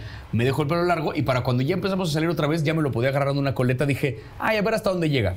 A la fecha no me lo he cortado. Ok. O sea, esto llevo tres años y poquito más dejándomelo largo de que no me lo he retocado ni tanto. Es una pregunta muy estúpida, pero es difícil cuidarse el pelo así. O sea, te tienes que bañar más, echarte acondicionador, porque pues, con el pelo corto, pues ya sabes. Sí. ahora sí que has estado ahí en Vámonos. Me lo lavo el pelo dos veces a la semana. Ok. El resto de la semana solamente como que dejo así que natural y medio me lo peino y este y ya. Pero hay como un método de me lo seco con una playera que me amarro en la cabeza para que se seque como aplastándose los chinos y tal. O sea, ya, ya se volvió parte de mi rutina, entonces ya ni le pongo atención a lo que estoy haciendo con eso. Ya. La gente, digo, no sé, evidentemente es todo, todo, todo este rollo de Sansón y Dalila y todo eso. Lo pienso muy cabrón. O sea, a mí me da mucho miedo cortarme el pelo porque digo, lo no. asocio con la misma época en la que he hecho todo esto que he hecho. ¿Qué tal que me lo corto y de repente es un, oye, como que no es tan interesante y barreche? No, pero les prometo que tengo cosas que decir, cállese. Y hay un güey nuevo de pelo largo que, no sé, me da miedo. No me lo quiero cortar así de... No te lo cortes. No me lo voy a cortar, cortes. no, no pretendo cortarme el pelo, sí, no. ¿hijos quieres tener? No, o sea, de repente lo he pensado, sobre todo por esto de que fui maestro. Hay una partecita mía que digo, estaría padre la experiencia de, pues, de llevar a una persona en la vida, ¿no? Pero también hay otro lado que digo, una, sí me gustaría tenerlos con alguien más y no veo cercano un futuro en el que haya alguien con quien quisiera compartir esa experiencia. Y la segunda, también de repente me pregunto mucho en a qué mundo los traigo, ¿no? Porque pues sí de repente es muy desesperanzador este pedo de, de que si el clima y que si las corrientes y que si la chingada, como que pienso dentro de 20 años, cuando yo tenga 50 y suponiendo que tengo hijos ahorita, cuando yo tenga 50 y mi hijo y mi hija tenga 20 años, ¿en qué mundo vamos a estar en ese momento? ¿no? O sea, como que va a haber alrededor que... O sea, seguro habrá cosas que valgan la pena, pero me da miedo vivir ese contraste, ¿no? Pero también pienso cuántas sociedades no han vivido ese mismo contraste de que pues les tocó una época, a lo mejor la gente que ahorita tiene 80 años, les tocó vivir a sus 80 años una época que ellos consideraban más simple y que ahorita ya les parece un cagadero, no lo sé. O sea, como que tengo esa duda, pero Tendrá que ir viendo. si sucede la circunstancia correcta, sucederá. Por lo pronto ahorita te digo, tengo 29 años, hace 50 años ya voy tarde. Hoy vamos muy bien. Ah, o sea, hoy bien. todavía chido. Así, Muy entonces, sí, bien. sí, sí. Oye, en un stand-up vi que decías que en realidad no te preocupa, no sé si fue real o no, que no te preocupa- preocupaba tanto el sexo de una persona, sino más bien amar a una persona. ¿Es real o Sí, era parte del stand-up? Eso yo tengo muy claro, eh, como protocolo yo en mi, en mi stand-up, yo nunca miento. Exagero a veces, pero nunca digo mentiras. O sea, No, yo igual en la vida. ahí está. no Yo miento, pero exagero. Exagero, que son cosas bien diferentes. Esto de mentir y exagerar, eso que queda muy claro. No o sea, miento nada, pero sí entiendo de exagerar. repente puedo agarrar una cosa que es real y como medio sobredimensionarla o yo qué sé, pero este, pero procuro no, no digo mentiras. Y lo que cuento en ese chiste donde digo como, oigan, yo no soy gay, sin embargo, es completamente real. O sea, sí he tenido yo un par de experiencias con, con vatos que han salido aparte desde un lugar de genuina curiosidad y de que de repente me atrajo un güey por la razón que sea. O sea, no diría que soy bisexual porque como que tampoco es una etiqueta que me late. O sea, primordialmente sí me atraen mucho más las mujeres, pero de repente ha habido circunstancias en las que algún hombre como que me ha despertado un algo y pues... A ver qué pedo. Claro. Un poco la lección que dejo en ese chiste es esta cosa de que, o sea, siempre agarro a alguien del público y le pregunto, mi ¿cómo te llamas tal? ¿Eres gay? No, ¿cómo sabes? Exactamente, eso es lo que voy. O sea, como que solamente es un, tú crees que no eres, yo sé que no soy. Se ve la diferencia. Porque así de- una cosa es macho calado y Sí, otra es sí, sí. ¿no? Digo, lo tuyo es teórico, lo mío es empírico. Esa es toda la diferencia. O sea, es un. Yo ya sé qué pedo. Así, yo ya sé qué pedo. Eso es todo el. Entonces. Eso es toda la diferencia. Entonces, sí. Y en caso de que si quisieras tener hijos, ¿podrías adoptar? Puede ser. Eso. Porque, porque sí. entonces existiría esa posibilidad. Claro. E- Es así porque aparte, digo, obviamente viene todo este... O sea, como toda esta carga detrás de que es como pues, si adoptas a alguien, aparte le estás dando una vida Sí, chida que a alguien que no lo hubiera tenido de otro modo. ¿Te gustaría más de esa manera? No lo sé. O sea, la verdad es que tampoco lo he, lo he pensado porque, digamos, al final del día, como yo no soy la persona que va a cargar al bebé dentro de su ser, yo realmente no podré decirte si la experiencia es mejor o peor. ¿no? O sea, como que no me imagino lo que está. Supongamos que estoy en un escenario en el que estoy casado con una mujer, ¿no? Y yo no sé si esta mujer quiere la experiencia de, de hacer a esta persona, ¿sabes? Como de cargar a un ser humano en su vientre durante este rato y después, no tengo idea. Adoptar o no, como que un poco la relación a lo mejor será la misma Claro. para, para quien sí lo trae dentro, no lo sé. Entonces, pero no me negaría la posibilidad, porque al final creo que hay, hay, hay un aspecto como noble de por medio que es, que es eso, ¿no? De darle una vida chida Claro. a alguien que de otro modo a lo mejor no lo hubiera tenido. Claro. Oye, ahorita que estabas hablando de este de la pareja y tal, por ejemplo, si te vas con una chava, te vas con tu novia y te vas al cine, ¿te gusta que, o sea, no soportas que hablen en el cine? No. O sea, Sí, que me quiero imaginar, es como... mira, o sea, también depende un poco de la película, porque hay películas que se súper prestan a que estemos como, ya viste qué mamada, que nada, si no sé qué, ah, jaja, o sea, como cotorrando un poquito lo que está ocurriendo en pantalla, porque no es tan serio, ¿sabes? Si voy a ver una película que sí como que llevaba yo rato esperando, o sea, si voy a ver, no sé, este, voy a ver Tar, ¿sabes? La de Kate Blanchett que estuvo nominada y tal. Voy a ver esa película, sí quisiera silencio para poner atención a lo que está ocurriendo en la pantalla. Pero voy a ver la nueva de Marvel, voy a ver una que... ah, o sea, tampoco es que le tenga que poner atención a cada segundo de lo que Claro, está ocurriendo claro. para entender qué pedo podemos platicar perfectamente. Porque también ver una película cotorreándote a la película es una actividad muy divertida. Claro. Es muy divertida. Entonces también eso. O sea, sí, pero ju- justo disfruto de la compañía de alguien que aprecia lo que sea que está viendo, ya sea para cotorrearlo o para disfrutarlo en silencio. Claro. Pero aprecio la compañía de alguien que le interesa lo que ve. Lo que sí no puedo es cuando estoy con alguien viendo una película y de repente volteo y están acá. Ah, Ahí sí me fui. O sea, porque ahí sí digo como, pero te estás perdiendo lo que... No, no, estoy viendo. No, no estás viendo. Estás en el teléfono. O sea, como que no... Son dos experiencias diferentes. Bueno, Sí. yo a mis hijos cuando vemos una película hoy en día, les quito los teléfonos. Haces bien, Les digo, porque- no, ¿sabes qué? vamos a ver la película. Pues sí. Porque si, porque si no, ya luego, ¿cómo te gustó? Eh, tal. No, pues es que claro, el 40% de la película viste tu Estuviste teléfono. claro. O A sea, mí me imposible. desespera eso porque después todavía emiten un juicio. De me pareció que no te pareció nada. No tienes derecho a opinar porque no la viste. Así. Claro.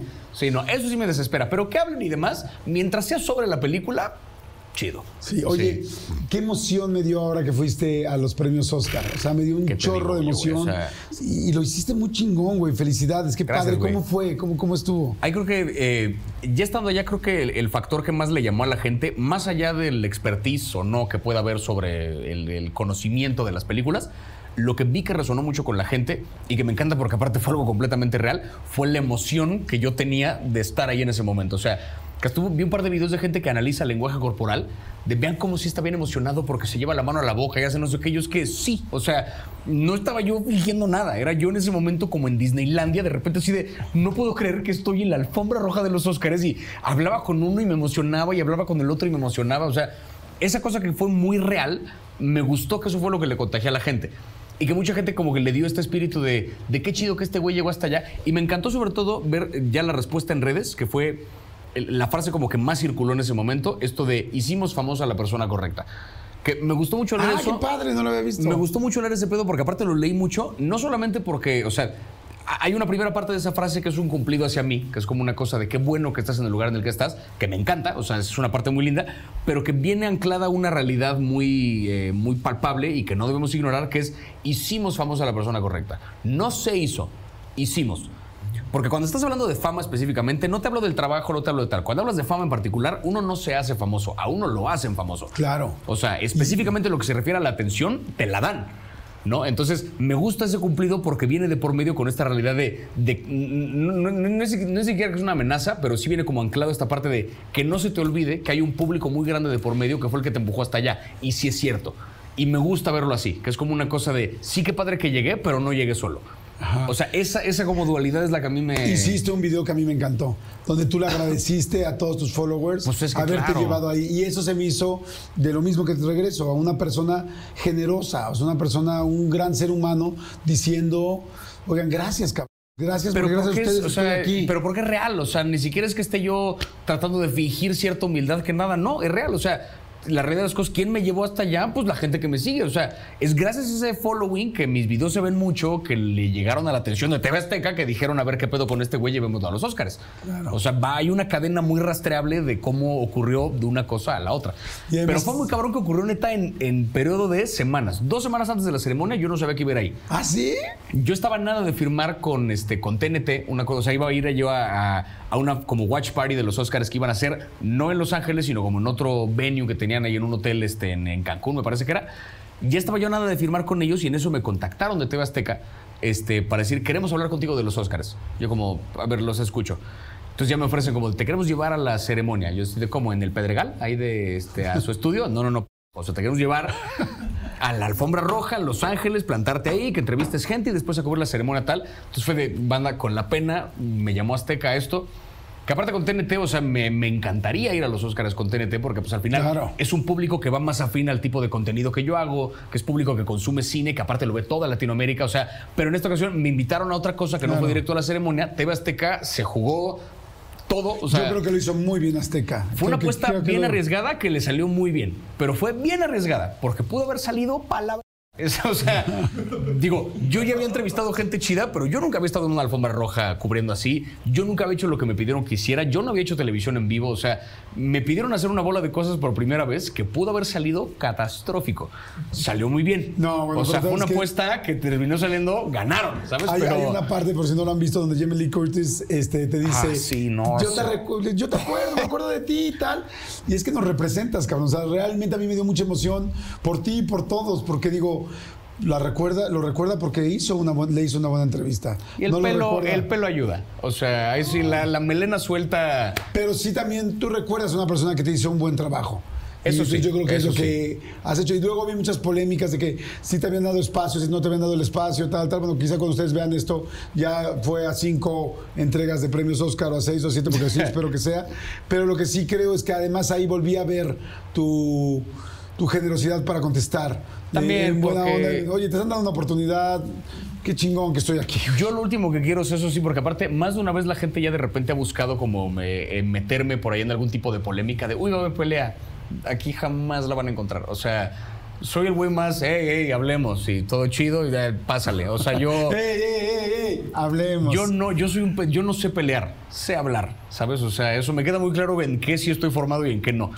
Sea, si de repente yo voy a meter un chingadazo, me lo voy a meter. O sea, yo no sé bloquearlo, yo no sé nada. Si lo puedo hablar, voy a defenderme muy bien con mi, con mi verbo, que eso tengo. Entonces, que, que con eso de la ceremonia me dio risa que se armó una polémica a partir de cómo percibió la gente que me trataron a mí, cuando lo cierto es que el aparato, tú lo sabrás muy bien, la televisión en vivo implica una complicación, o sea, del chícharo que te están hablando de una cosa y, la, y la cámara y estás viendo la transmisión, o sea, son mil cosas de por medio que te meten en un pedo que tienes que, además de eso, estar hablando y participando. Y somos cinco güeyes que tenemos 30 segundos para hablar de Sí, los Oscars. está terrible. Está cabrón.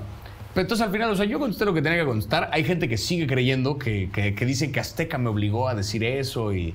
No sé quién por ahí, mi mamá leyó un comentario que decía, no, yo ya vi que Azteca lo obligó a decir eso, si no lo vetaban. Yo, ¿de dónde sacaron esas güey? A mí, ¿de qué me van a vetar? Yo no trabajo con Azteca, o Se sea... vetaron, se venido una vez. He ¿no? ido una vez a trabajar con ellos que fue esa. Yo quedé, o sea, pero la gente se hace sus historias es como de, mira, al final yo fui a hacer lo que yo quería hacer, me fue chido, ya, ¿para qué me peleo, no? Entonces ya. Oye, hay una cosa que me encanta que eh, eh, también que creo que es parte de tu de todo este éxito y es que eres muy auténtico. Eres muy tal, si yo hablo así, tal, si voy a usar tal palabra, la voy a usar, si me voy a, me voy a encabronar, o me voy a aprender, o me voy a emocionar. Y yo creo que hoy en las redes, por lo menos yo lo he visto así, lo que funciona es cuando la persona es auténtica. Sí. Es quien es, punto. ¿Siempre lo pensaste Sí. o hubo algún momento que dices, no voy a moderar mi lenguaje o tal? No, realmente yo creo que, o sea, eh, porque me acuerdo que esta primera como prueba que hice de contenido, que fue mis historias en Instagram resumiendo la última temporada de Game of Thrones o cuando salió algo de la Casa de Papel. Te digo, eran historias que después se borraban. O sea, estaban 24 horas para la poquita gente que me seguía y ya.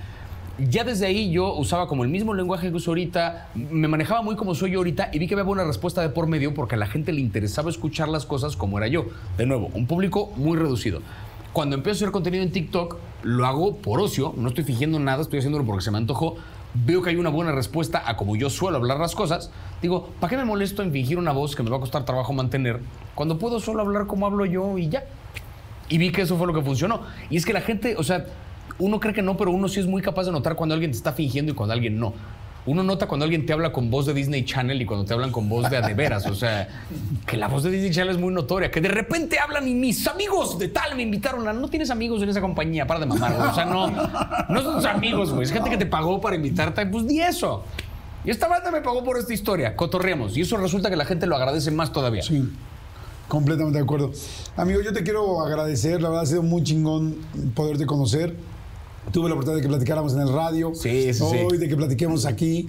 Este, la verdad te felicito, lo has hecho Gracias, los, y estoy seguro que lo vas a seguir haciendo muy chingón en lo que sea que hagas.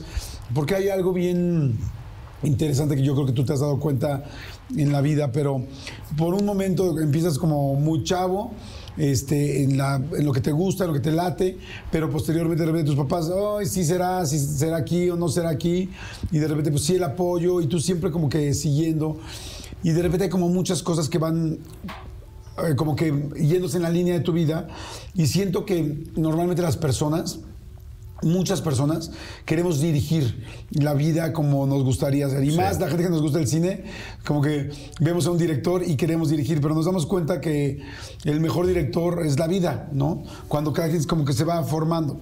Yo le tengo un detalle que es algo extremadamente sencillo y te lo quiero dar porque creo que representa mucho esto. Lo voy a, me voy a permitir sacarlo porque, Por favor. porque te lo quiero mostrar así.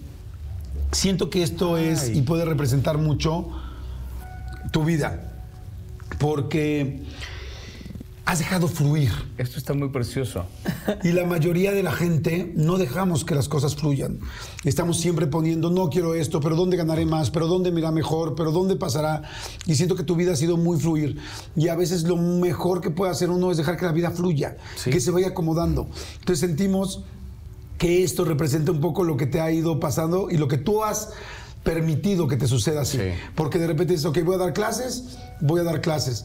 En estas clases resulta que estoy aprendiendo cómo motivar gente, cómo sintetizar, cómo hacer un resumen, cómo... Y de repente, ¿qué hay que hacer? No, pues viene la pandemia, madres.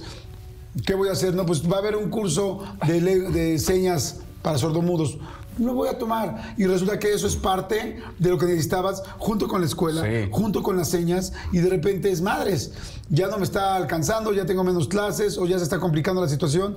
Este, pues voy a hacer, hice mi canal de YouTube, pero bueno, voy a hacer esto en TikTok. Y de repente, madres, empieza a funcionar. O sea, lo que te quiero decir es que eres un gran ejemplo creo yo, de lo que es fluir. Dejar que las cosas vayan, se, se vayan dando. Siempre nos dicen que la vida va a saber acomodarlo. Y claro que eso genera miedo. Claro. O sea, porque todos tenemos una sola vida y en estos o- años queremos tener la expectativa de lograr lo que queremos. Pero resulta que por lo menos yo, a mis 51 hoy, he descubierto que los que mejor les funciona el plan es los que no tienen plan, los que dejan, que sí tienes un plan, pero que dejas que se vaya acomodando Eso, como se tenga que acomodar. Sí, es lo que pasa en Kung Fu Panda, no sé, la 2 o la 3. Que el güey como que recibía la pinche bala de cañón y la aventaba de regreso porque se dejaba llevar por la, la vibra. O sea, sabía recibir el problema y adaptarse a él, que era como de, sí. Exacto. Va por ahí, sí, sí, sí. Y creo que lo has hecho así. Eh, nos gustaría mucho que pues, lo tengas en alguna Esto parte de tu precioso, me casa. encanta, sí, sí, y sí. que cada vez que tengas una decisión, una situación complicada, te acuerdes que así como aquel este, ave fénix ese día renació, las cosas se van a acomodar. Saludos, Y- chino, si estás viendo esto. Te quiero mucho, güey. y se han acomodado contigo de un chingón. Y estoy seguro que hay mucha gente que nos está viendo que dice, es cierto, carajo, voy a dejar que fluya un poco más. Planes, todos tenemos, expectativas, todos, Todos tenemos. Sin embargo, a veces cuando dejamos que la vida fluya, en serio, se acomoda mejor de lo que nosotros creemos. Sí. Así es que, Mano, digo, Javier. te agradezco mucho, güey, la invitación, No, güey, de cabrón, verdad, güey. Qué encantado. placer, güey, qué placer, es un gusto, un gusto conocerte y felicidades por todo lo que estás haciendo, Muchas por todo lo gracias, que vas a hacer. Muchas gracias. Este, sé que hay muchos planes, que quieres hacer cine, por supuesto, Sí, sí, sí. que quieres actuar, el stand-up, ya lo estoy esperando, porque como te lo dije, eres excelente para reseñar películas, pero también eres un excelente stand pero Que eso pronto digo, no sé cuándo esté saliendo esto, pero grabé hace, de cuando lo estamos grabando esto, Ajá. hace un par de semanas grabé mi primer especial, no especial, que estará soltándose pronto en mis redes para que lo vean, pero previo a soltarlo voy a tener un último show en vivo en un teatro grande que tampoco tengo aún la libertad de anunciar en este momento. De nuevo, no sé cuándo esté saliendo esto, igual y ya pasó la fecha, pero en caso de que no haya pasado, van a estar pendientes de mis redes porque van a ver un show tremendo. Entonces eso va a estar bueno. Ahí le estoy apostando muy cabrón a lo del stand porque ahí me van a conocer a quien soy yo en el escenario. Me parece fantástico. Pues ahí vamos a estar. Y a todos ustedes, gracias. Gracias por estar pendientes siempre. Y en serio, déjense fluir. Si las cosas no han salido, les puedo asegurar que es porque estamos poniendo resistencia. Se los digo también por conocimiento de causa. Y aquí hay un gran ejemplo de que cuando uno se deja fluir, las cosas solitas se van acomodando. Aunque creas que el primer millón de followers fue una coincidencia o un problema del sistema o un algoritmo extraño. Y pues no, cuando llevas varios años haciéndolo, te das cuenta que no es ningún algoritmo extraño. Eres tú haciéndolo bien y dejándote fluir. Gracias. Mano, muchas muchas gracias. Encantado. verdad, güey. Muchas encantado. gracias, güey. Chicos, nos vemos en la siguiente. Chicos, chicas, a todo el mundo, gracias. Nos vemos en la siguiente. Bye.